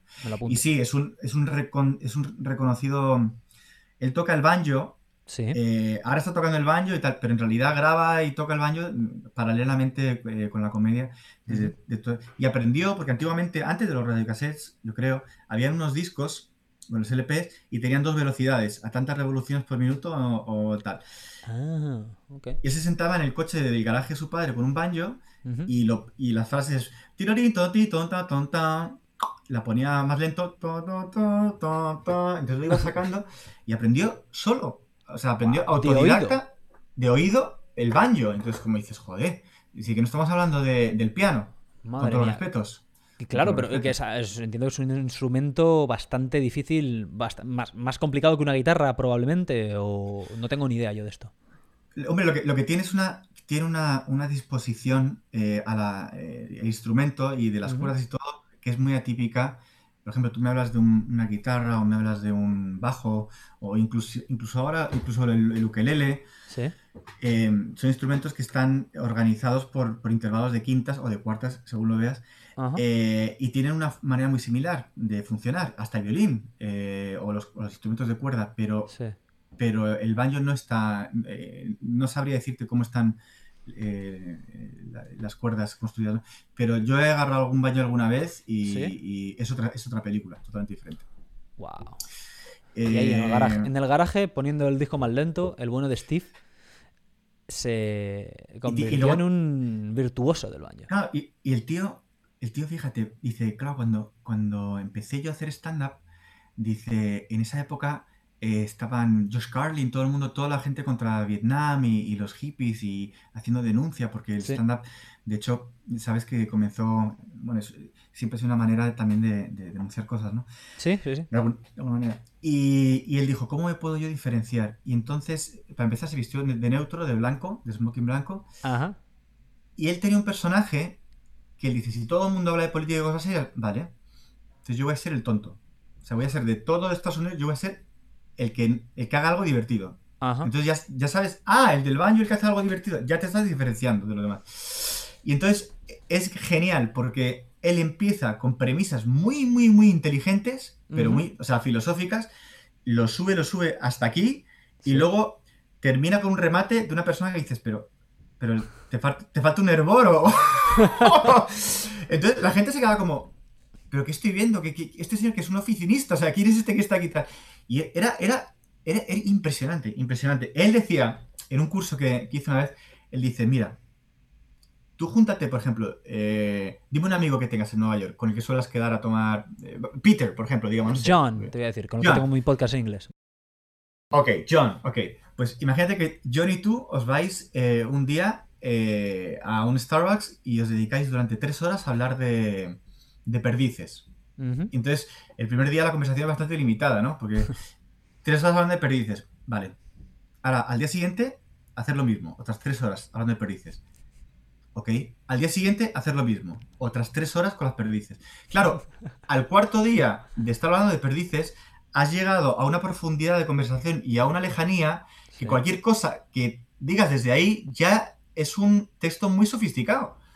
O sea, ya, ya es, como si, si alguien entra eh, cuando la conversación ya está en lo más profundo. Entonces, claro, dices, pero ¿quién se dedica? O sea, solamente alguien que está volcado 24 horas en una cosa se entrega de esa manera, ¿no? Y, y... él, y él lo hizo, ¿eh? Mm. Es, es, es, un tipo aquí, se le considera así, sí. Eh, para muchos cómicos referencia, un talento absoluto. Creo que ha, ha sido... Mm, lo, vi hace poco, lo sé porque lo vi hace poco, porque lo ganó David Chappelle y, lo ha sido el, el, ha ganado el Mark Twain a comedia, ¿no? El premio más prestigioso a comedia. Generalmente se le suele dar a literatos que escriben en clave de comedia, pero lo ha ganado. Y, también creo que tiene un Oscar, ¿no? O honorífico, algo de eso, en fin. Fuera sí, Tiene, un Oscar honorífico. Y el Mark Twain lo ha ganado. Y yo creo, eh, mira, me acaba de cuadrar, eh, porque eh, hay gente que dice que, la, que uno de los precursores del stand-up fue Mark Twain. como, como escritor. Lo sabía, sí, sí. No he leído nada yo de Mark Twain, pero sí, sí, lo había, lo había, lo había leído eso. ¿no? Él es el padre de la, del stand-up, porque el tipo daba discursos, ¿no? O algo de eso. Sí. No sé, tío, pero, pero claro, yo cuando leí ese dato dije, ostras, y me, puse a leer un poquito de Mark Twain, pero claro, ahora me cierra lo de, lo de que se llame el Mark Twain Prize, claro, claro. Sí, sí, sí. Em, yo, yo sí lo había leído, lo había leído en el, en el tema del origen de la comedia porque, porque había leído cuando escuché a cómicos hablar, ¿no? De que hablan del primer cómico moderno, eh, audiovisualmente hablando, vamos a decir, es eh, Lenny Bruce. este no sé si te suena. Un, tipo que fue a la cárcel, de hecho, por, por, hacer rutinas de comedia con temas delicados, precisamente en los 50. Este Lenny Bruce. Hay una serie que se llama eh, no sé qué, Miss Maisel en Amazon, que, que, sale, este, porque va de una mujer cómico esta, esta serie, en los 50, 60, y sale Lenny Bruce. Y, y por lo visto este es el que dicen que es el padre, porque ya había televisión y todo esto, pero sí, el, origen estadounidense, aparte del minstrel este, que tiene un tema complejo por lo del blackface y todo eso, eh, era Mark Twain, pero, pero no sabía nada más. No, me he leído ni, ¿qué es? Eh, Tom Sawyer, Huckleberry Finn, estas, ¿no? Son las típicas, ¿no? no he leído, no he leído... Eh, soy, hay que ser sincera aquí, no me las voy a dar de cultureta Emilio. Bueno, volviendo a ti, volviendo a ti no obstante, o sea, y ahí empieza, ¿eh? En ese momento tú sientes, eh, en ese entre todo lo que hago, esto, esto definitivamente es algo aquí, aquí hay tomate, aquí hay que meterse con ello a tope y, desarrollar. Sí, además, sobre todo hay un momento que yo creo que nos pasa a todos cuando, cuando tú tienes algo dentro que, que, necesitas ser tú, necesitas sacarlo y tienes como como digo, una vocación o lo que sea, y ves que no se está dando, y ves que estás trabajando en trabajos porque necesitas trabajar y ganar dinero y tal. Me acuerdo, me acuerdo que, en, otra historia, en otro programa, justo antes de esto, eh, yo tenía una jefa y la jefa eh, metía mucha caña al equipo. Era muy buena, era muy buena, pero metía, mucha caña. Y entonces, eh, un día a las 7 de la mañana, por el working, nos cantó las 40 al equipo. Mm. Y básicamente subí y en la reunión, pues, ¿sabes cuando dices yo ya? Sea, yo, esto está todo muy bien, pero... Y dije, pues no, porque tú tal día dijiste tal, no, porque tú no sé qué, no, porque tú no... Y, luego, y además nos queríamos mucho, o sea, luego nos reunimos en, la, en, la, en su oficina y me dice, Emilio, que sepas que no voy a trabajar contigo nunca más. Y digo, cojonudo, porque así puedo hacer música y comedia. Y, Dame alas. sí, sí, sí. Y entonces, entonces, claro, cuando de repente dices, dices, hay, un, hay ese momento que dices, yo me lanzo a la piscina. Ajá. Y, y bueno, y a raíz de entonces, bueno, ahí empezamos con los bares y con, y con, con las convenciones, con los bares, eh, mil anécdotas y con Claro. espectáculo. Prim- Primero hice un espectáculo que se llama Soy músico profesional Hey, después hice... eh, que está muy inspirado en Steve Martin en un, en un sketch de él que se llama The Rambling Man. Ok. Eh, eh, eh, él- él- él- en Let's Get Small, el primer disco, él salía diciendo, tenía un, él tenía, él, sie- él siempre eh, tenía un, un, un running gag o, un- o una línea que repetía, que Sí. es, eh, eh, this is what Steve is into now, or people come to me and they say, hey Steve, how can you be so funny? Y entonces Ajá. él siempre está diciendo, porque yo soy profesional. O sea, y entonces luego cogía el banjo, vamos con espectáculo profesional. Y empezaba, pim, pim, pim, y se ponía a afinarlo y tardaba media hora y la gente, ¿sabes? Como era todo lo contrario a lo que, ¿sabes? Ah, ajá, esa comedia, el contraste que te da la comedia, ¿no? El contraste, ¿no? Entonces, entonces eh, era, era el personaje de él que era así de, de tonto. Y, y con, desde, desde el, desde el respeto. Y, Sí. Y entonces tenía. era un- ¿Te acuerdas eh, antiguamente cómo los cantantes, estos cantantes de Benidorm o de Las Vegas, que están cantando y de repente te dicen, venga, la mitad del público, y el público canta, "Eh, bien, ahora la otra mitad, bien, no sé qué, venga, todos juntos. Y estas cosas como muy cliché. Sí, sí, sí. Vale, pues, pues él salía con el baño y decía, eh, no sé qué, no sé cuánto, venga, esta mitad. No cantaba nadie. Bien, la tenemos, ahora esta otra. Bien, ahora en japonés, venga, ahora no sé qué tal. Y, y decía que era músico profesional. Entonces, a mí ese, ese, ese disco y ese sketch se me quedó tan dentro el, el, el- el sketch que de ahí salió todo un, todo un espectáculo. O sea, te inspiró, digamos, al, ci- al 100% para crear un Ah, espectáculo. Yo, yo, yo sé que le he dado la, la plasta a amigos cómicos con Steve Martin, Sí. pero de, de qué pesado, tío. O sea, corta el, corta el, cambia de tema, o sea, es como. Pero, bueno, ese fue, ese fue mi primer show. Y, y fueron muchos años de, de dar vueltas, en todo tipo, todo tipo de escenarios, Ajá. eh, con anécdotas muy buenas, otras no tan buenas, pero, pero bueno, guay. Entonces, terminas con este. Terminas con este, con este, este espectáculo, digamos que estuviste meses con él y, yendo a otras estuve- ciudades, de- aparte de Madrid. Est- sí, estuve, estuve desde el año 2004 Ajá. hasta, hasta el año 2015, probablemente. Madre mía. Porque, porque, bueno, el espectáculo fue evolucionando Sí. y tal, pero em, no sé, eh, estuve haciendo teatro en diferentes teatros, Ajá. estuve haciendo, primero con él hice, sobre todo hice muchos bares por toda. España, eh, hice cruceros Sí. y luego, y luego ya en plan, mira, actué en, en- actué en cruceros en los fiordos, actué en Dubrovnik, en Croacia, actué en, en un montón de sitios, pero siempre con este show y, y sí, le iba metiendo cosas Wow. nuevas, le iba cambiando cosas, ta, ta, ta, ta, ta, ta. Y hace, en el 2019 estrené eh, Por Humor al Prójimo. Ajá. Después de cinco años, cuatro años sin Sí. estrenar uno nuevo, Ajá. eh, o, sea, o sea, porque quiero decir, conocí a mi mujer eh, y básicamente necesitaba un guitarrista, ella es cantante y canta a bordo de, de- de cruceros. Sí. Y yo me puse a buscar un guitarrista y de repente dije, pero yo soy idiota, si yo toco la guitarra, me voy con ella y ya está. O sea, estoy enamorado, ¿qué, qué estoy haciendo? Estás, eh, mi, mi lío te costó un poco, pero bueno, al final te entraste en tus cabales, ¿eh? ¿Eh? Sí, sí, sí, sí, no, total- totalmente. Eh, bueno, es más, si ves, si- si- yo no sé cómo nos cogió Norwegian Cruise Lines para... Pues tú ves, tú ves la demo de, y la ves allá cantando, mirando a cámara, y yo venía de la comedia, entonces me pongo a tocar la guitarra y tú ves a un tío detrás, parecía como una desfiguración como... Era, pero además, además estaba gordo, yo, yo pesaba 108 kilos, ahora peso 80. Hostia. pero estaba sí, sí, sí, sí, engordé una época mal. Y, y no sé cómo nos dieron el trabajo, pero nos lo dieron. Entonces tuve cinco años, básicamente, que sí, que a lo mejor actuaba para el crew, o cada vez que estábamos en tierra actuaba en algún sitio, o lo de Argentina, que no sé qué. Ajá. Pero, Pero tu ritmo bajó mucho entonces, ¿no? Claro, el ritmo de actuaciones, escribía constantemente. Y ahí Ajá. los barcos son, son una, una fuente de inspiración, pero Metámonos, ¿no? Metámonos entonces, dado que lo has mencionado, has hecho ahí un- una asociación perfecta. eh, cuéntanos cómo es, cómo es el trabajar en, eh, en un- en una línea de cruceros. Mira, trabajar en una línea de cruceros es una experiencia totalmente diferente a cualquier experiencia que te puedas imaginar. Ajá. Em, voy a nombrar primero el bad side porque creo que solo tiene un lado malo. Ok. Em, que es básicamente que desconectas literalmente mm, de cualquier proyecto que estés sembrando, eh, amistades, círculos donde estés metido, la familia, Mm, desapareces. Entiendo. Es más, es más, el círculo vicioso es que tú vas a un barco, trabajas, Sí. ahorras un dinero, Ajá. porque, porque en casa eh, eh, los- es más difícil ahorrar, tienes que pagar el alquiler, todas las historias. Claro.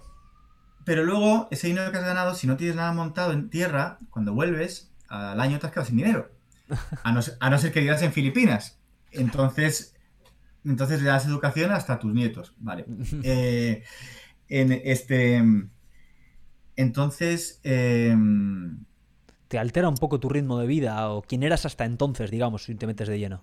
yo, yo, para que te hagas una idea de cómo fue de estresante el primer contrato, yo bajé de 108 a casi 70 y pico kilos en un mes y medio en Alaska. Y tú dices, ¿cómo puede ser? Por favor, cuéntanos cómo pudo ser. Pues, pues eh, además comía como un animal y mm, yo creo que fue una mezcla entre el cambio de vida, o sea, Sí. el, el- el- el pasar de, la, de, de mi zona de confort, donde tengo mis clases que daba stand-up, mis Sí. teatro, mi no sé qué, mi no eh, mi música, tal, a de repente estoy en un barco. Entonces, ¿qué? Eh, hay un montón de términos marítimos que no entiendo. No es que tenga que actuar una vez o dos a la semana, es que tengo que actuar cuatro horas todos los días. Y... Eh, apréndete 10 canciones nuevas todos los días y estrénalas. Eh, haz todos los cursos de, de- Porque cuando tú estás en un barco tienes que saber salvar vidas, tienes que saber cómo funciona... O sea, todo, ¿Qué me todo, dices? todo. Obligatorio esto por ser parte de la, del crew, de la tripulación. Es mandatorio eh, saber desalojar el barco, saber Ajá. salvar vidas. Eh, hay, hay drills, gracias a Costa Concordia, ahora Sí. los drills se hacen antes de par- zarpar. Eh, tienes que tener un curso de bombero, tienes que... Madre mía. Sí, sí, sí, y cómo sobrevivir en, en mitad del, del mar en... De si náufrago quedas- y tal. ¿O cómo? Sí, sí, sí, sí. Oh, do. Madre Y bueno, y entonces pues nada, me, yo me fui a, me fui a un factory o al corte inglés, me compré una chaqueta y cuando volví no me servía nada de todo lo que me había comprado. O sea, y además, además me acuerdo, me acuerdo que eh, nuestro primer contrato fue en Alaska, Sí. en un barquito precioso que se llama Norwegian Sun, y tocábamos en el Observation Lounge, que era justo en la proa del barco. eh, eh, em, Que es el frente del barco, ¿verdad? La proa. es el, es el frente del barco, es el Ajá. forward. Eh, Ajá, que ajá. dicen. Sí. Y e- era un sitio maravilloso donde la gente se sentaba y Sí. estaba viendo en una vitrina pues todo, todo el paisaje, Alaska, tal, el sol, no sé qué tal. Y nosotros hacíamos música ahí, un sitio maravilloso. Y recuerdo que, que, fíjate, tú llegas a Vancouver, porque estábamos a Vancouver, Ujú. s- sin haber dormido. Mi mujer vivía en Buenos Aires, porque Ajá. grabamos la demo, pero ella se fue a Buenos Aires. Entonces, ella se estudió la música por ahí y yo me estudié la guitarra en Madrid. Sí. Y, y entonces no, ensayamos, no pudimos ensayar. Entonces Ajá. llegamos sin dormir, te levantan a las 7 de la mañana, venga, al barco. Sí. Ah, ya en cuanto llegas al barco, venga, a hacer exámenes, no sé qué, no sé cuánto está. Terminas, oh, venga, a actuar. Entonces, entonces llegas ahí y cuando vas a actuar el primer día viene el bandmaster, que es el jefe de los músicos, y, y, y, y mira básicamente a ver si sirves para estar ahí. Si, si eres músico, pero no tienes el material muy rodado, Ajá. bueno, se, se supone que te dan unos meses para rodarlo y tal. Pero si no eres músico y no hay chance de que vayas a funcionar, chao. O sea, la semana que viene vienen otros y fuera. Madre mía. O sea, que encima competitivo. No, no, o sea, es, es así, ¿eh? Y entonces eh, Nat- Natalia sale, así se llama mi, mi mujer, sale Ajá. y canta One de, de YouTube, Ujú. U2, diríamos en España, y entonces eh, eh, se acerca un, señor de, de Nueva York y nos dice, oye, me ha, me ha gustado mucho, muchas gracias, y nos da un tip de 50 dólares. Y entonces Natalia y yo decíamos, ah, Norwegian Cruise Lines, ah, o sea que hacemos esta ruta, ah, entonces bueno, vamos, a, vamos a hacer una cuenta, 50 dólares por, por- nosotros hacemos 4 sets al día, bueno, nunca más nos dieron una propia, una idea, en 5 años, una noche vieja, porque... Porque no sucede y porque además en esta compañía está prohibido eh, darle tips a los músicos. ¿Qué me dices? Sí. eh, y bueno, luego el jefe se levantó, se acercó Sí. y a mí, no sé si te ha pasado alguna vez de estas que te ponen muy nervioso y te agachas y, y el, el- el, el pantalón hace shhh y se te rompe por detrás. No, no me ha pasado nunca, que recuerde. Uf, Bueno. Pero lo he visto, ¿no? Lo típico también sale en las películas. y. Uf. Pues nada, pues Se básicamente. me rompió por la costura ahí, por el... Se me rompió por la costura, eh, con lo Sí. cual eh, fue toda la conversación así, ¿qué tal? Muchas gracias, sí, sí, sí, vais fenomenal, tal. Y, y tío, de ahí arrancamos y, Ya, y ya, estuvimos ya. Cinco, cinco años viajando. Y lo bueno es que cada semana había un cómico, pero cómicos de, de, de late night shows, de Comedy Central, Sí. de lo que hubiese en el momento, Ajá. en el barco. Con lo cual he conocido a, a gente, eh, pues, por ejemplo, le tengo mucho cariño a Rodney Laney, eh, que está, es de New Jersey, pero eh, si le buscas, eh, ha estado en Late Lates y ha estado en, en- en Late Night Shows. eh, hay este, a Flip Schultz de, de Florida, que aquí, en España, aquí en España se hizo famoso porque él hacía un anuncio que estaba barriendo así y pasaba un coche y decía ¡Grappa! Ah, sí, jolín. ¿Te acuerdas? del Renault Clio podía ser. o de- Sí, sí, sí, claro que me acuerdo. Ajá. Claro, y pasaba grapa, grapa, y es que, y luego iba, y estaba un tío escuchando grapa, de en el coche. Claro, claro, claro, que era que iba, iba tan rápido el coche que solo escuchaba siempre la misma, Claro. el mismo Bueno, trocito pues, de eh, la canción, ¿no? Pues, pues el tío que, que barría decía grapa, grapa, era este tío. Y, y, y y gente maravillosa, entonces, entonces veía comedia constantemente, conocía a cómicos que te contaban anécdotas, bueno, llamagos y cosas de Las Vegas Ajá. y tal, que dices, es alucinante.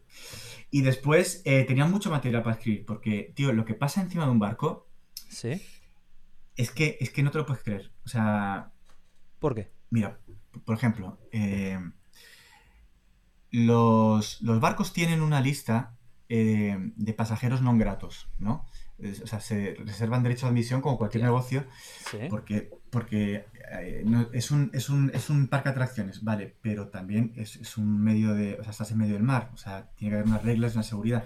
Claro. Si viene un, si viene un pirao y se dedica a emborracharse y a pegarse con todo el mundo, se le ponen en esa lista y esa Ajá. lista la comparten todas las compañías. O sea, ese no vuelve a subirse a un barco nunca más. Madre mía, hostia.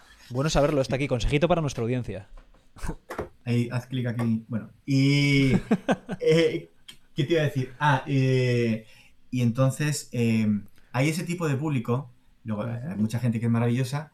eh, entonces, está este público por un lado, que además hay websites, eh, o sea, quiero decir, está, están los barcos que, eh, que- que lidian con este tipo de, con todo tipo de gente, pero con este tipo de gente, Sí. y también, también esta gente tienen websites donde te dicen claramente, ah, si vas con tal compañía de cruceros, si vas a este barco de la compañía, quéjate de esto y de esto para que te den dinero.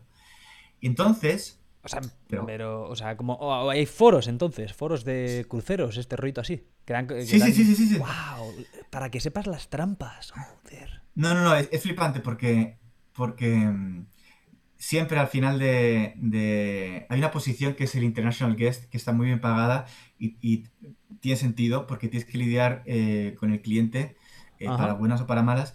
Y siempre el último día, el día de desembarque, hay unas filas de gente que se está quejando de cosas que alucinas.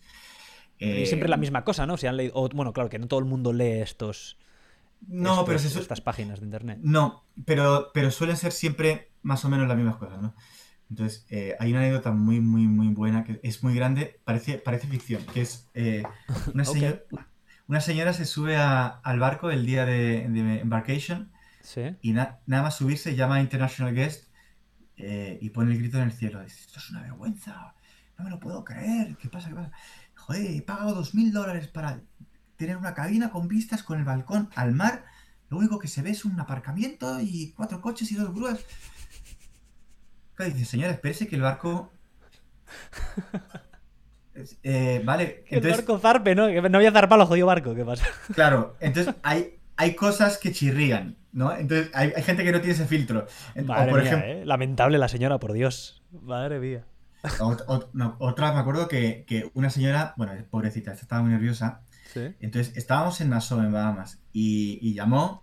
El barco con las olas hace ruidos, así, se- un ruido a veces cuando digo pero ya está. Y la señora llamó con, con mucho miedo, mucho miedo, diciendo hemos chocado con un iceberg, con un iceberg. Y claro, por un lo primero que dices es, pobrecita, pobrecita, qué malo tiene que estar pasando, qué miedo, pobrecita. Pero luego dices, coño, si estamos en Nassau, en Bahamas. O sea, que- que- El qué jodido. Caribe, vamos a ver, señora. No han visto la nieve en su vida aquí. Ah, Pues así, así, así 20.000, tío. O anécdotas de estar tocando. Eh, eh, hay una cosa muy, muy graciosa que a mí, me, a mí me- Hay gente que no, que no puede caminar o no puede hacer grandes esfuerzos y entonces la compañía te alquila una especie de, de moto con la Ah, que vas sí. con lucecita. Claro, claro. Ujú. Entonces, hay- entonces eh, es maravilloso. Pero también ves a gente, qué cabrón soy, eh, lo siento, ya me pido disculpas. Ya ves, ves a gente que va con la todo el tiempo y Sí. dice, ok, se baja, se levanta y venga, vamos a jugar a esto o lo que sea. Venga, ahora me subo otra vez en el carrito y dices, pero a ti no te pasa nada. O sea, a ti no te O le ves entrar en el buffet, en el restaurante con la moto, se sirven en la cesta y se van con la moto y dices, y dices ¿tanto te cuesta subir las escaleras y. En fin. Esa es, esa es la comodidad máxima, absoluta. El no, no mover un dedo. Esto, esto, es, esto lo han, vamos, no sé de quién influyó a quién, pero esto aquí en los supermercados se ve mucho. ¿eh? Los supermercados tienen ahí el, el, el, parquine, el parquineto aquí de, de las motos para que la tío. gente las coja. No lo, había, no, lo había, no había fijado, es verdad, no lo había. No había... Por eso digo que no sé si relacionado. fue que los negocios de aquí influyeron a los cruceros o los cruceros lo iniciaron y luego influyeron a los negocios. Pero sí, bueno, que- a ver, lo que siempre se habla, ¿no? Que hay también gente con problemas de salud aquí Sí. bastante serios, mucha obesidad y los problemas relacionados con Sí. ello, que son pues la morbidez, eh, la diabetes que les impide Sí. la- las extremidades, etcétera. Bueno, que me pongo no. tétrico aquí y lúgubre. No, no, es, es Y- jodido. No, Y entonces, o sea, pero escucha, o sea, que tú uh, viajabas por, o sea, que has estado en un montón de sitios entonces al mismo tiempo, porque estos cruceros, ¿siempre tenías la misma ruta o, o variabas el crucero en el que estabas? No, eh, variábamos el crucero, Ajá. eh, o sea, va- variábamos el barco y variábamos los itinerarios. es decir, Exacto, los- itinerario, quería decir. Los cruceros. Sí.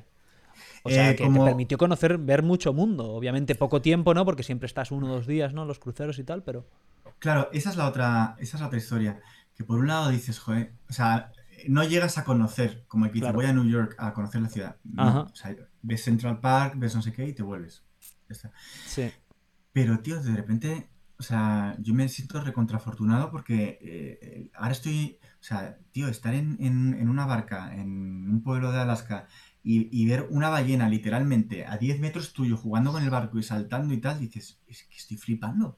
Sí. O, o yo qué sé, es como, o sea, que te pasen cosas así, conocer tantos sitios, tanta gente, hacer tantas amistades importantes. eh, claro. Y que te pasen da tantas mucho, aventuras. Sí, sí, sí. sí. Es, es mucho más lo que da y lo que vives, es muy Sí. intenso todo. Ajá. Y, y sie- siempre cada contrato es como una familia a bordo, gente que conoces y tal. Ajá. Y, y luego, claro, eh, lo que te decía, que vuelves a, a tu país y, si no tienes nada montado, pues la gente, ¿qué pasa? Que de vuelta al barco. Entonces, Claro, claro, porque es dinero, entre comillas, fácil, ¿no? Estás ahí a tope tus tres, seis meses, lo que sea, y luego vienes con la hucha llena, digamos, a, sí, tu, sí. a tu lugar. Y esto, entonces, ahora mismo no lo estáis haciendo, ¿no? En- entiendo, porque, bueno, no, no digo ahora mismo por el, en sí que lo sabemos por el coronavirus, que no hay cruceros, pero me refiero, eh, ¿es algo que cuando, que has estado haciendo hasta, hasta que pegó el coronavirus o lleváis ya un tiempo que no lo hacéis? Porque tienes tu espectáculo, como... No, justo, justo nos pilló el corona eh, a bordo. ¡No Eh, de hecho, de hecho, mi, mi amigo Derek eh, de Mississippi, mi mejor amigo, me Sí. dijo, ¿te vas a embarcar ahora? Porque acabo de escuchar que, hay un- que ha habido en, en Wuhan una cepa de un virus que no sé qué, una cosa en China. Ajá.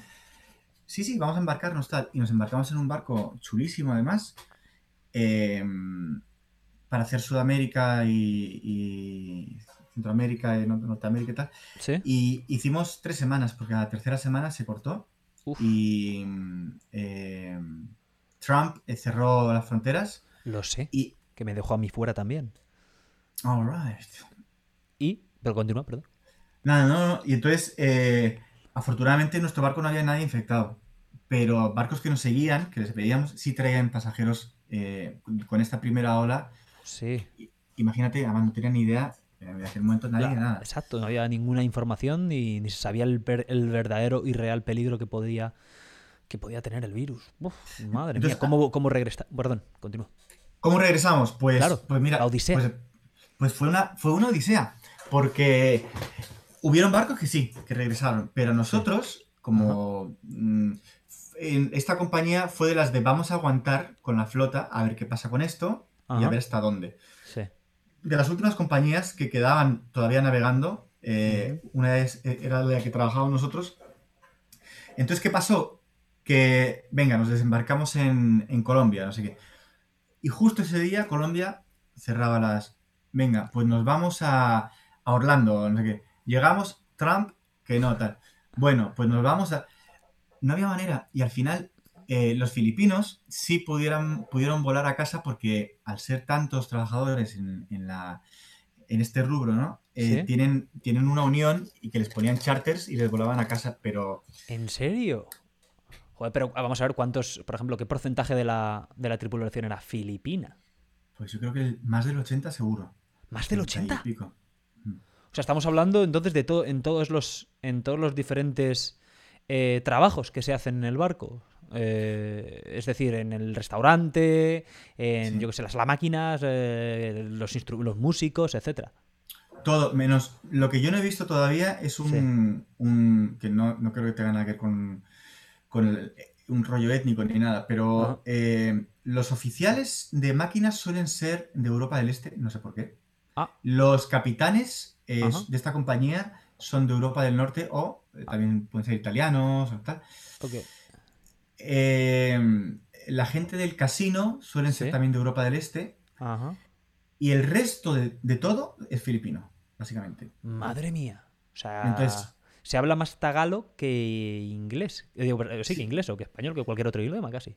Todo el, el hotel, todo el housekeeping, todas las máquinas. Madre, eh, filipino, puro filipino. filipino. Wow. Entonces, claro, ellos tenían su, su manera de volver a casa, eh, pero, pero claro, tres españoles, dos argentinos y no sé qué, pues no van a poner un charter aquí ahora de repente. Así no. Entonces, lo que, lo que hizo la compañía, eh, esta como otras, pues tiene una islita resort, una islita en el Caribe donde llevan los pasajeros. tal. Sí, sí, sí. Pues, pues juntaron como 10 barcos que tenían y dijeron, venga, eh, ya que no hay manera de volar esa casa, ni hay manera de dejarles eh, a pie, les llevamos en barco. Entonces eh, dijeron, ¿quiénes van para esta parte del, digamos, del planeta? Eh, hemisferio norte y hacia tal. Los europeos, los no sé qué tal, pues venga, todos a este barco. ¿Y quiénes van a Sudamérica? Y no sé qué, venga, pues todos a ese barco y tal. Yo tengo fotos, tío, de yendo a, a, cerquita de Bahamas, a, a la isla pequeñita esta de, que te digo, de como 10 de esos barcos que son 10 veces el Titanic, o sea, son barcos son claro, claro, más enormes, tontes. Ujú. mastodontes de, de 15, 16 plantas, eh, como 10 yendo hacia la isla, que te juro que te- yo te digo, esto es de la guerra mundial y te lo crees, o sea, porque era, el horizonte eran como 10 barcos ahí, Madre bueno, mía. impresionante. Cojonante. Wow.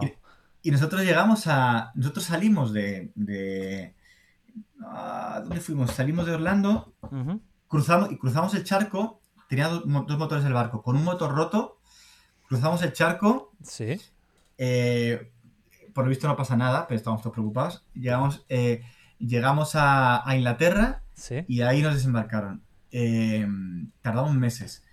Y cuando llegamos a Madrid, nuestra casa Sí. estaba subarrendada, porque es lo que hacemos cuando tenemos un contrato. Ajá. Entonces no, te- no teníamos dónde, dónde quedarnos.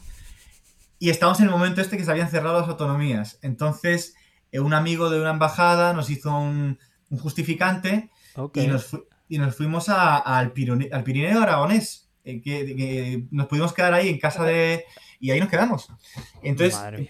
eh, cuando todo el mundo estaba con COVID y con, la, con encerrados y tal, nosotros estábamos como Heidi ahí en las montañas todo el verano. Viviendo la, habían- la creo- vida montañés.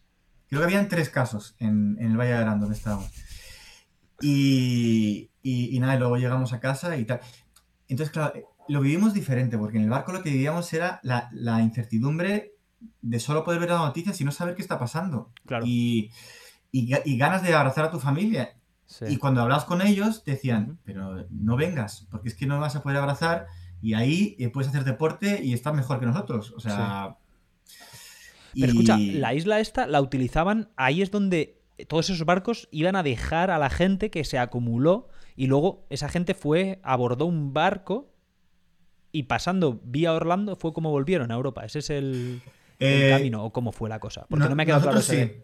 Ah, Vale. Como has dicho Eh, Orlando, has, has dicho lo de la islita y luego has dicho Orlando, por curiosidad Sí. ya te lo digo, eh, que me, me llama la atención. Sí, sí, sí. Sí, no, nosotros, nosotros eh, a ver, se reunían muchos barcos y por alguna razón, imagino que por el tema del COVID, porque en la isla trabaja gente también, Ajá.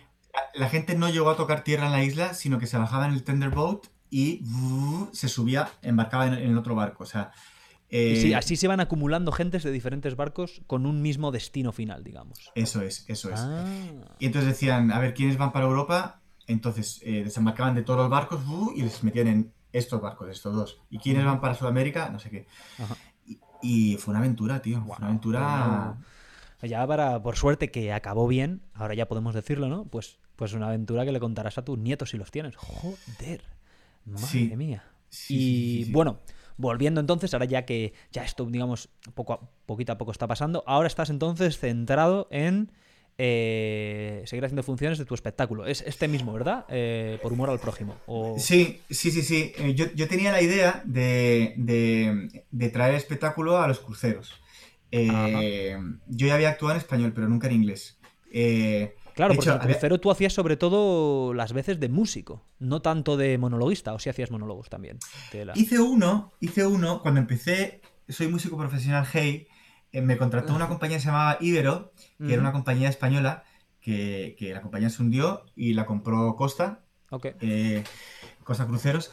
Y, pero bueno, y entonces, precisamente, eh, los, creadores y los que tenían el sello del Club de la Comedia me dijeron, Emilio, vete, ¿te apetece? Nos ha fallado fulanito y tal, eh, ¿quieres ir a hacer eh, dos semanas ahí en, Y yo, bueno, es el primero que tú has visto mi espectáculo, sí, sí, sí, sí, queremos que vas a funcionar muy bien y que va a estar todo bien, además es gente joven, van a pasárselo bien.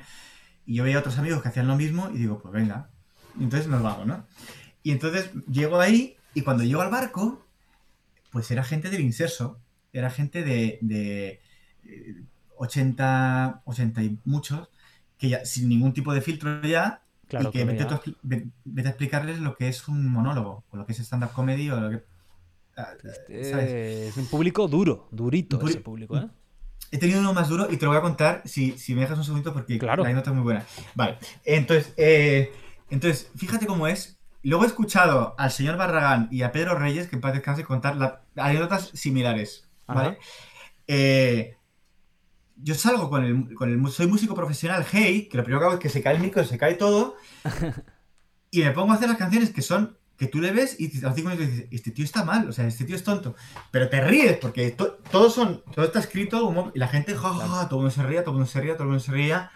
Estaba anunciado como un espectáculo de humor y estaba venía el todo. Y de repente una señora, ¿Sí? se, eh, eh, ya casi al final, hace un parón, mete un berrido desde arriba todo y dice, eres un músico malísimo. dice, tírate al Báltico. Y mete un grito, tío. Claro, o sea, qué hostil, se qué hostil la señora. ¡Hostil! Yo creo que la, pobre no lo hizo de malas, pero es esta cosa de, venga, viva la pena, todo vale, ¿no? Y claro, bueno, tuvo que darle la vuelta a eso como, como fuera, pero te juro que al día siguiente me puse la capa de sol y digo, no quiero que venga nadie a reconocer que yo soy el, el cómico de la noche. Madre mía. Y a contarme. A fue humillado por la anciana la noche anterior. Claro, tío. Hostia, ayer eres tú el que. Y e, esa fue mi única experiencia en, en, monólogos en español.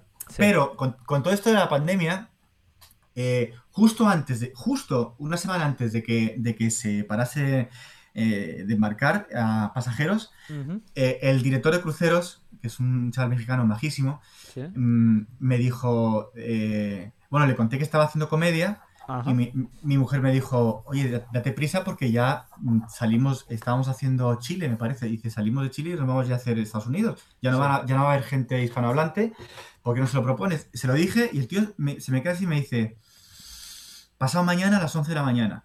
Entonces es como, claro, porque tú dices, esto, tú, tú envías tu, tu material a una agencia, la agencia te manda al barco, en el barco te prueban, te ponen de, de, host, luego te ponen de opener y luego te ponen de. ¿Sabes? Pues no, esto fue como. Mm, mucha gente se está quejando de que no hay espectáculo en español o algo, y dice, pues venga. Ostras, y de repente digo, pero a las 11 de la mañana y sin anunciar quién va a venir a verme. Pues tío, toda la gente que habla español en el barco, o sea, casi lleno el teatro, latinos, todos latinos, y un, y un público súper agradecido, porque tenía mucha ganas de reírse y de, y de tal. Entonces fue como, vale, pues lo que quiero hacer al volver, si Dios quiere, toco madera, lo que estoy trabajando es en, en, volver con el espectáculo en inglés al, ah, al barco. Qué bueno, qué bueno. O sea, que estás trabajándolo, digamos, y luego lo, lo traducirás, lo, lo, lo, adaptarás, porque también tienes que adaptar referencias, hay, tienes que ajustar muchas cosas, ¿no? No es simplemente una traducción y fuera, ¿no? Sí, eh, es, es, un, es un trabajo maravilloso porque... Claro. Porque eh, eh, el humor tiene algo, tío, que... Eh, que he estado yendo a varios open mics que hay en inglés aquí en, Madrid y he estado probando con la mascarilla y todo el tema, pero he estado yendo a probar. y es curioso porque la, eh, tú, no, tienes, tú de por sí ya no sabes si una cosa va a funcionar o no. Por mucho que a ti te parezca gracioso, hasta que no lo dices, no lo sabes. ¿Vale? Pero, pero si encima lo estás traduciendo en inglés, dices, to me it sounds funny, let's see what happens. Y, a veces tú ves que no se reían de la palabra, pero el concepto lo entendían y lo pillaban el chiste y se reían. Uf, hay muchos Entonces, hay, hay diferentes... Es, un salto, pero me gustó mucho. Ahora estoy hablando con, otra persona que tuvimos ya una videoconferencia en inglés, porque ahora se hace todo por online. Sí. Y para, pillar una sala para ir esto, probando todo el show y, bueno, ese es, ese es, eh, digamos, el objetivo. El objetivo. Mm. Qué bueno. Qué bueno. ¿Hay alguna, está, hay una estimación de cuándo se cree que quizá se pueda volver a retomar las cosas con los barcos o todavía es muy pronto porque ni siquiera está la vacunación tan, mm. tan, tan extendida, digamos. Bueno, ya se han hecho. Que se pueda contar, igual no se puede contar, ¿eh? ¿eh? Si me dices que esto es confidencial, no pasa nada. No, no, no, no, no. Eh, eh, a partir de mayo van a, van a zarpar dos, dos. De esta compañía van a zarpar dos barcos, pero de otras compañías ya hay barcos que lo han probado en Grecia y en otros sitios.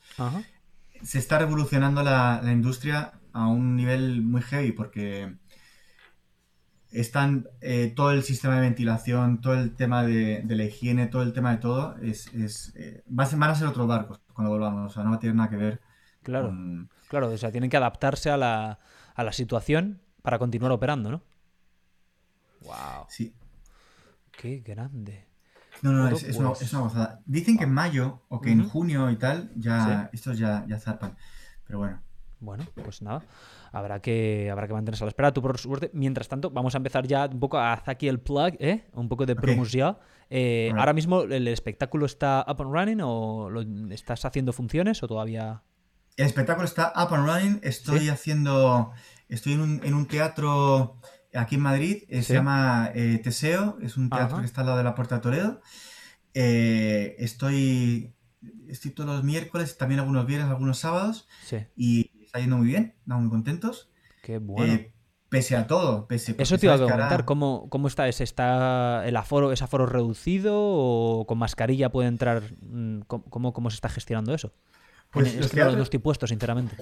Mira, pues los teatros lo que están haciendo es que, es que para empezar, si hay reservas, eh, se, pide, se pide que la gente que se va a sentar, mm, o sea, la gente que viene, eh, que son familiares, un grupo, o que son gente, digamos, close, family o lo que sea. Sí, del mismo círculo, digamos, ¿no? Del mismo círculo, gracias. Son gente del mismo círculo para sentarles juntos y dejar el espacio tal y luego poner otra gente, ¿no? Como para organizar un poquito, para que no esté la gente controlar un poco eso. Luego em, eh, se, se, vaporiza todo el, todo el, teatro entre función y función y se airea y todo el mundo con mascarilla y se hace el, speech y dejando distanciamiento y obviamente Em, todos con, con gel y tal. Y eh, este teatro creo que es la mitad del aforo lo que tienen permitido o algo así. O sea, y sí. o sea que hay, hay medidas puestas, eh, pero madre mía. O sea que tú tienes que hacerlo con mascarilla, el, show. Eh, ¿O te da la opción por lo menos? Me dan la opción de hacerlo sin. La gente lo está haciendo sin. Yo aquí me he atrevido a hacerlo sin porque el escenario es alto y está bastante lejos de las, del patio butacas. Ah. Y, he visto, conozco al, técnico y he visto cómo lo, lo llevan todo a rajatabla. O sea, antes de que sube al escenario, pasan lejía y todo al escenario. Que dices. Cuando yo entro en el, teatro, me tengo que quitar la ropa de calle, meterla en un tupper, lo tapan. Me visto, actúo, me cambio, fuera y otra vez. O sea. A medida, extremando la precaución, vamos.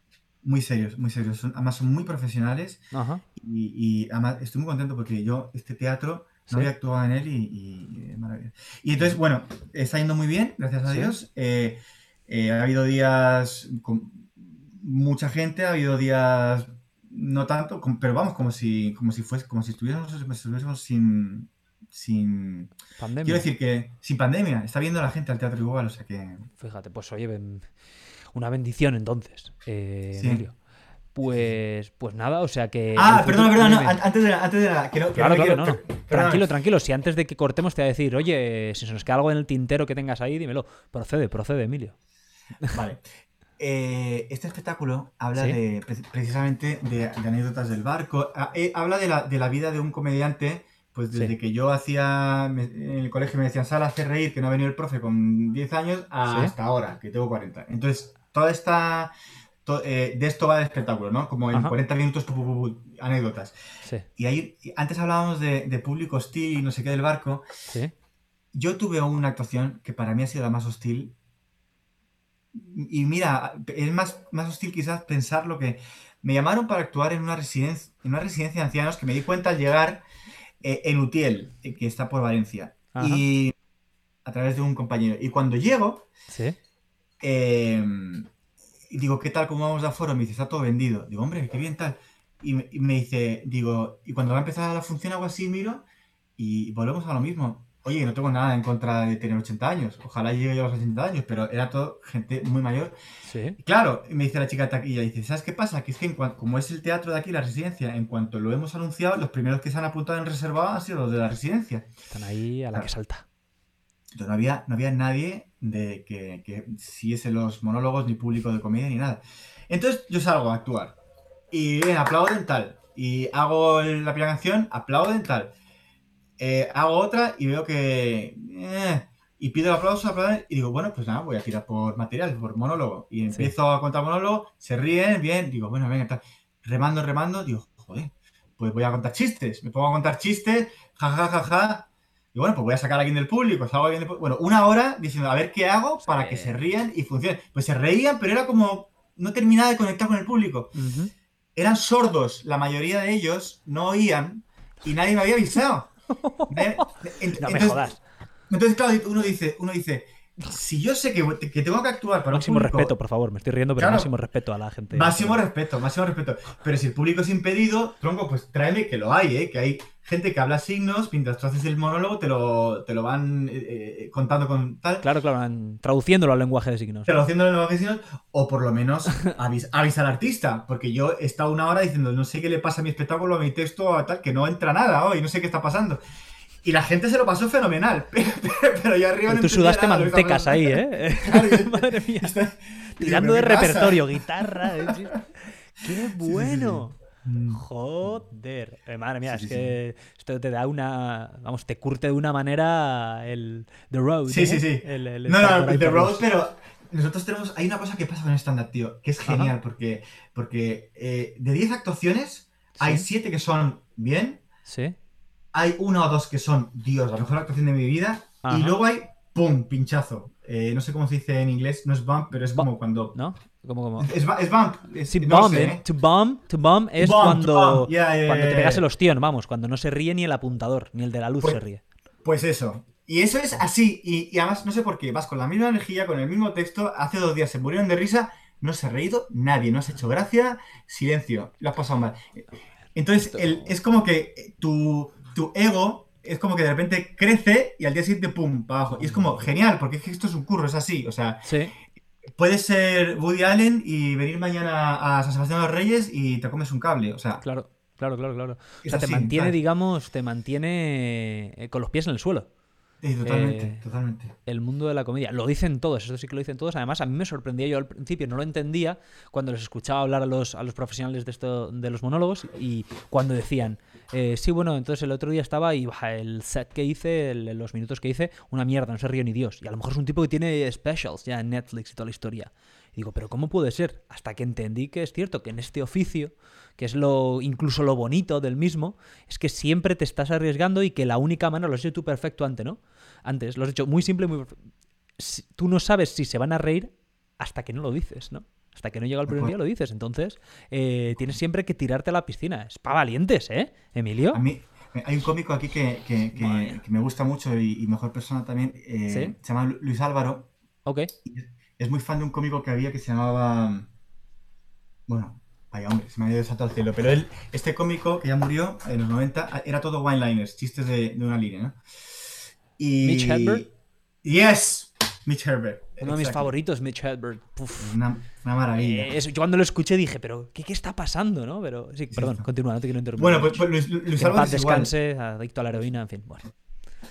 Pues, pues eh, Luis Álvarez me contaba que en, en, Inglaterra eh, los cómicos cuando suben a probar material no es que lo prueben y a ver qué tal y luego se acuerdan, no se graban, salen con el blog directamente. No sé qué, no sé cuánto tal. Nadie, ok, fuera. No sé qué, no sé cuánto tal. Y así, tío, o sea, da igual, o sea, es como. Lo sé gracia bien, si no, pues venga, yo estoy Pero esto no, forma parte un poco del. No forma parte de la rutina del, del, de lo que están haciendo. ¿O lo hacen de verdad, tú crees? Lo están haciendo de verdad, pero yo creo que lo juegan a favor. O sea, lo, lo utilizan como parte lo de. Lo utilizan, ¿no? Pero, la, pero la realidad está en que probablemente les sea referencia, ¿no? Tiene esa dualidad ahí el tema.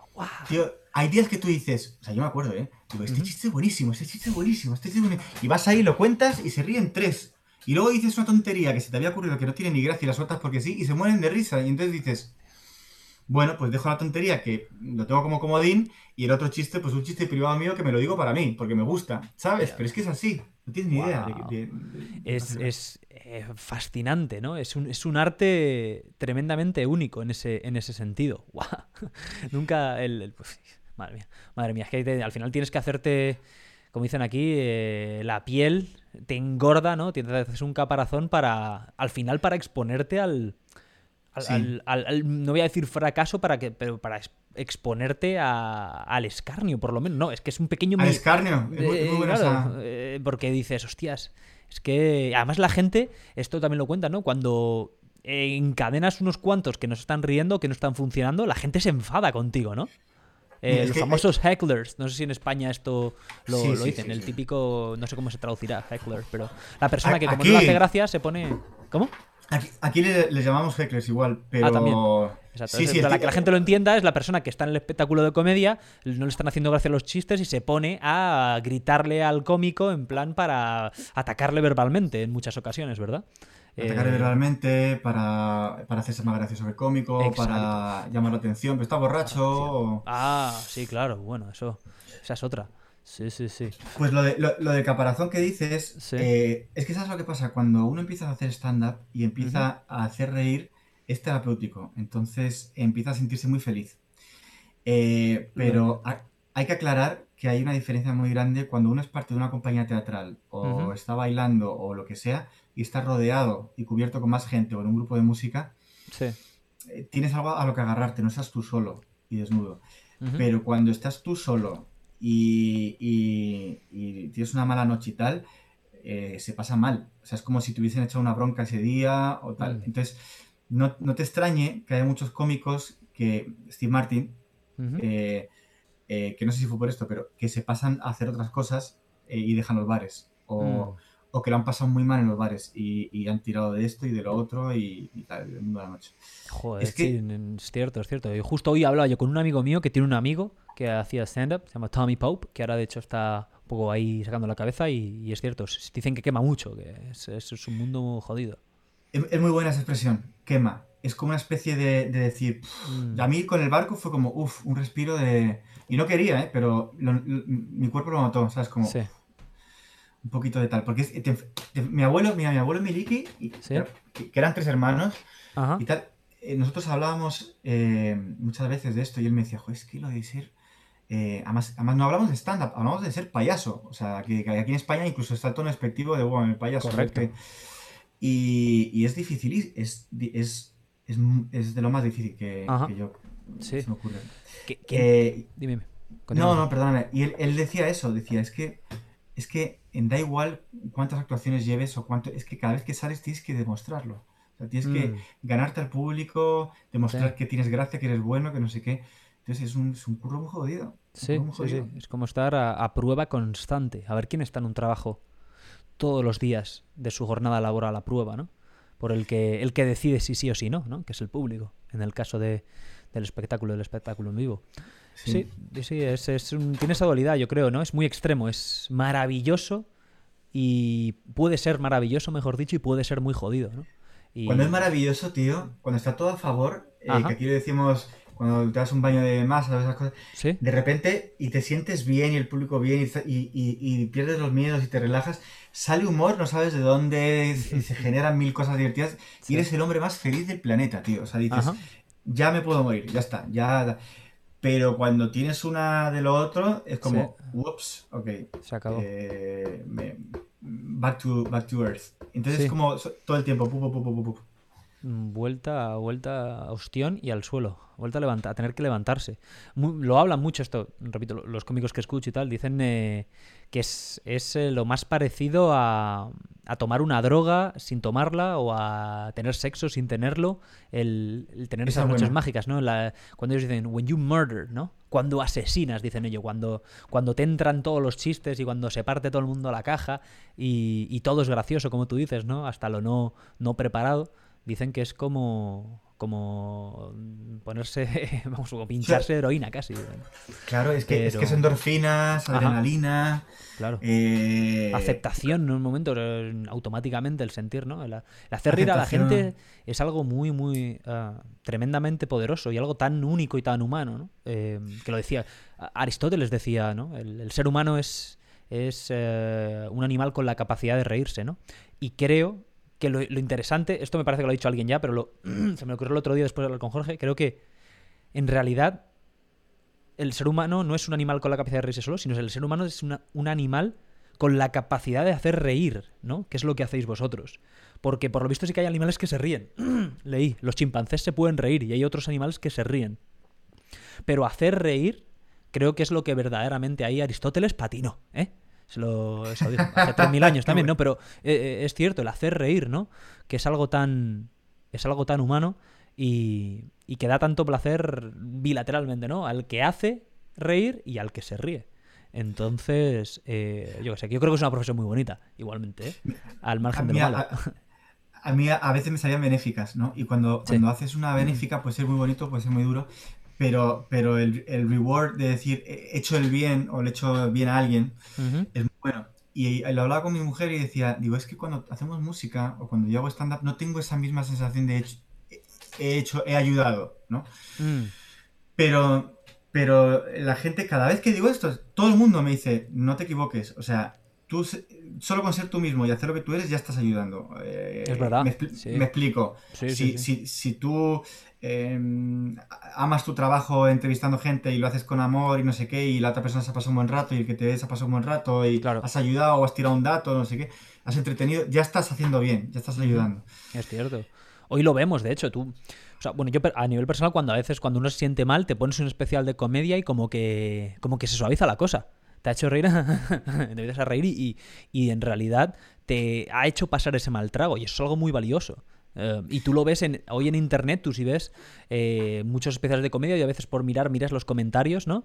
Y ves la gente, wow, esto es lo que necesitaba este día, he tenido un día de mierda, ahora veo esto y es que me parto aquí, eh, eternamente agradecido. Entonces, es algo... Bueno, esto está estudiado, ¿no? Que la, la risoterapia, ¿no? Y toda la historia. Hay, hay un... Hay un, hay un un médico que, que, hizo, hizo Harvard y el MIT, luego estuvo en, el Boston, no sé en qué hospital, se me olvidó. Se llama María Alonso Puig. Ahora, ahora es muy conocido como, como conferenciante y, colaborador. Pero vamos, que es un, es un especialista, es un, es un neuro, es neurólogo y, endocrinólogo, creo.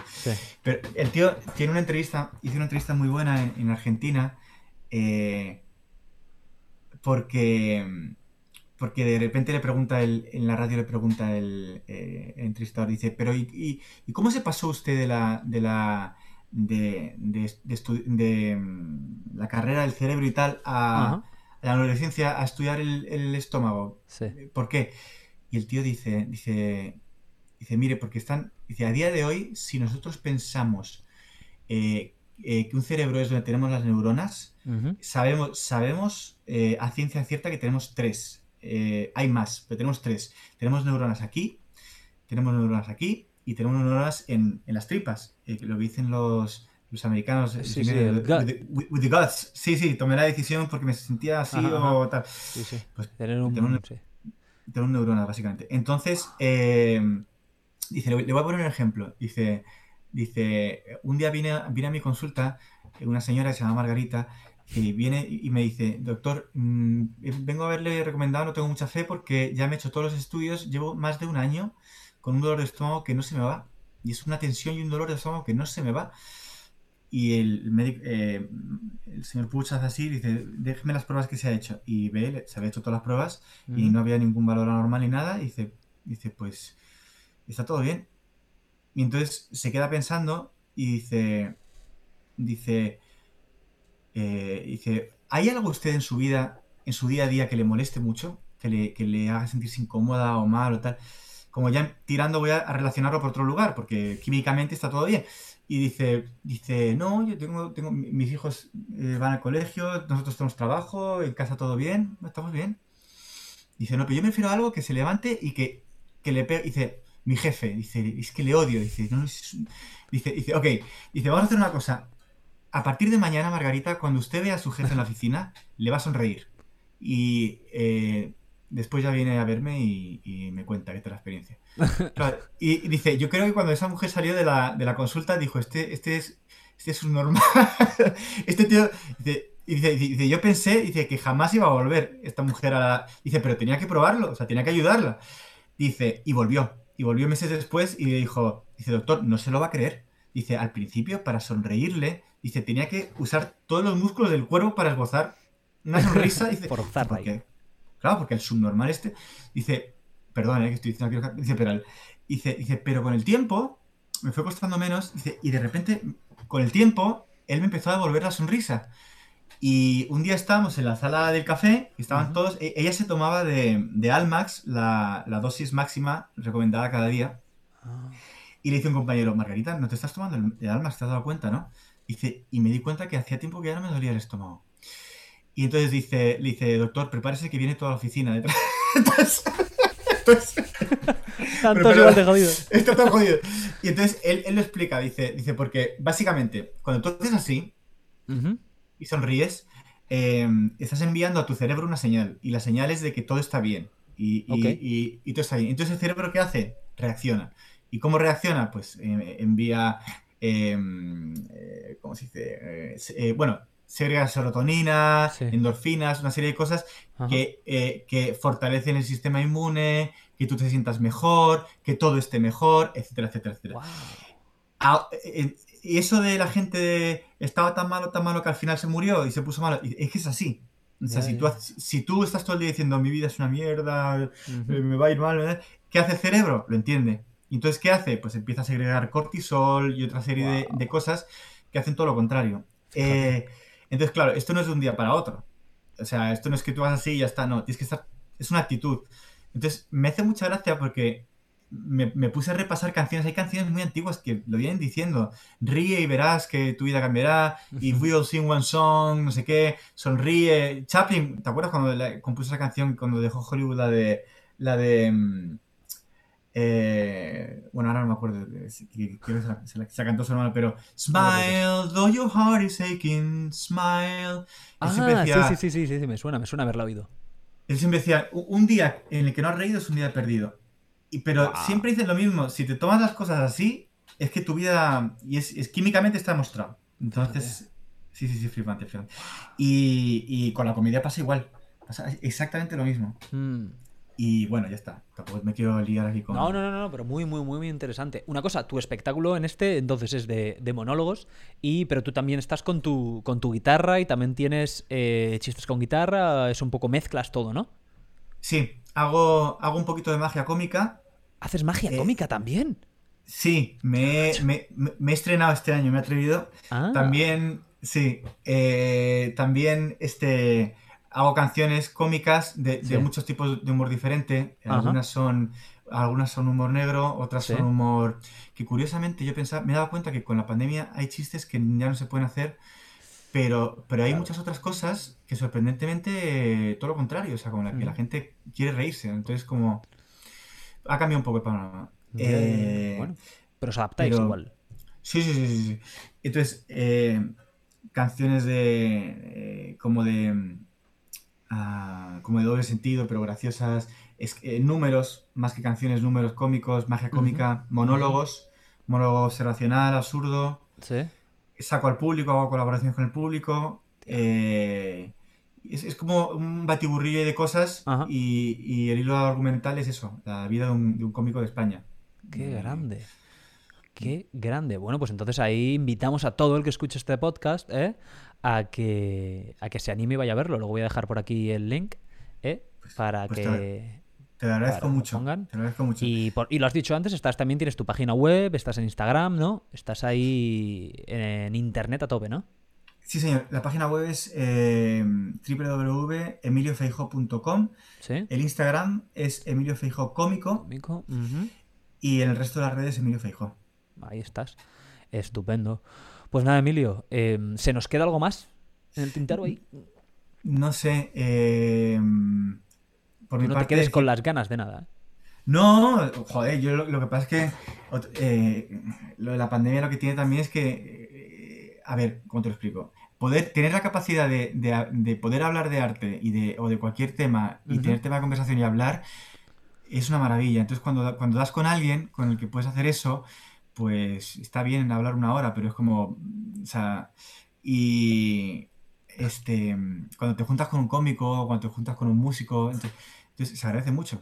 Y aquí, son, aquí es la una y media de la mañana, pero, pero se me hace corto, o sea, estoy encantado. Joder, pues bueno, pues mira, entonces yo ya me doy por satisfecho, porque eso significa el eslogan no oficial de este podcast es eh, un auténtico buen rato. ¿eh? Luego, si has pasado un buen rato, entonces hemos triunfado ya, aunque no lo vea ni Dios, que espero que lo vea gente, a ver, cuidado. Pero eh, me alegro mucho, hemos triunfado. Eh, pues nada, Emilio, eh, un verdadero placer conocerte. Muchas gracias por tu tiempo, por compartir conmigo y con nosotros. Eh, disfrutado mucho y bueno, ya se ha convertido en una tradición el invitar a la gente a que venga a hacer una segunda parte. Luego quedas invitadísimo ¿eh? a que vengas a un segundo a un segundo episodio, quizá cuando ya tengas el espectáculo más más, más curtido, ¿no? Por, por más escenarios, o incluso después de traerlo de la primera gira con, con un crucero, si es que se da, y, y nos cuentas a ver cómo ha ido. ¿Te parece? Me, me encantaría y muchísimas gracias. Muchísimas Bueno. gracias a ti. Gracias a ti y ahora me despido de la gente. Bueno, tronquetes, como siempre decimos, nos vemos en el próximo Podreale.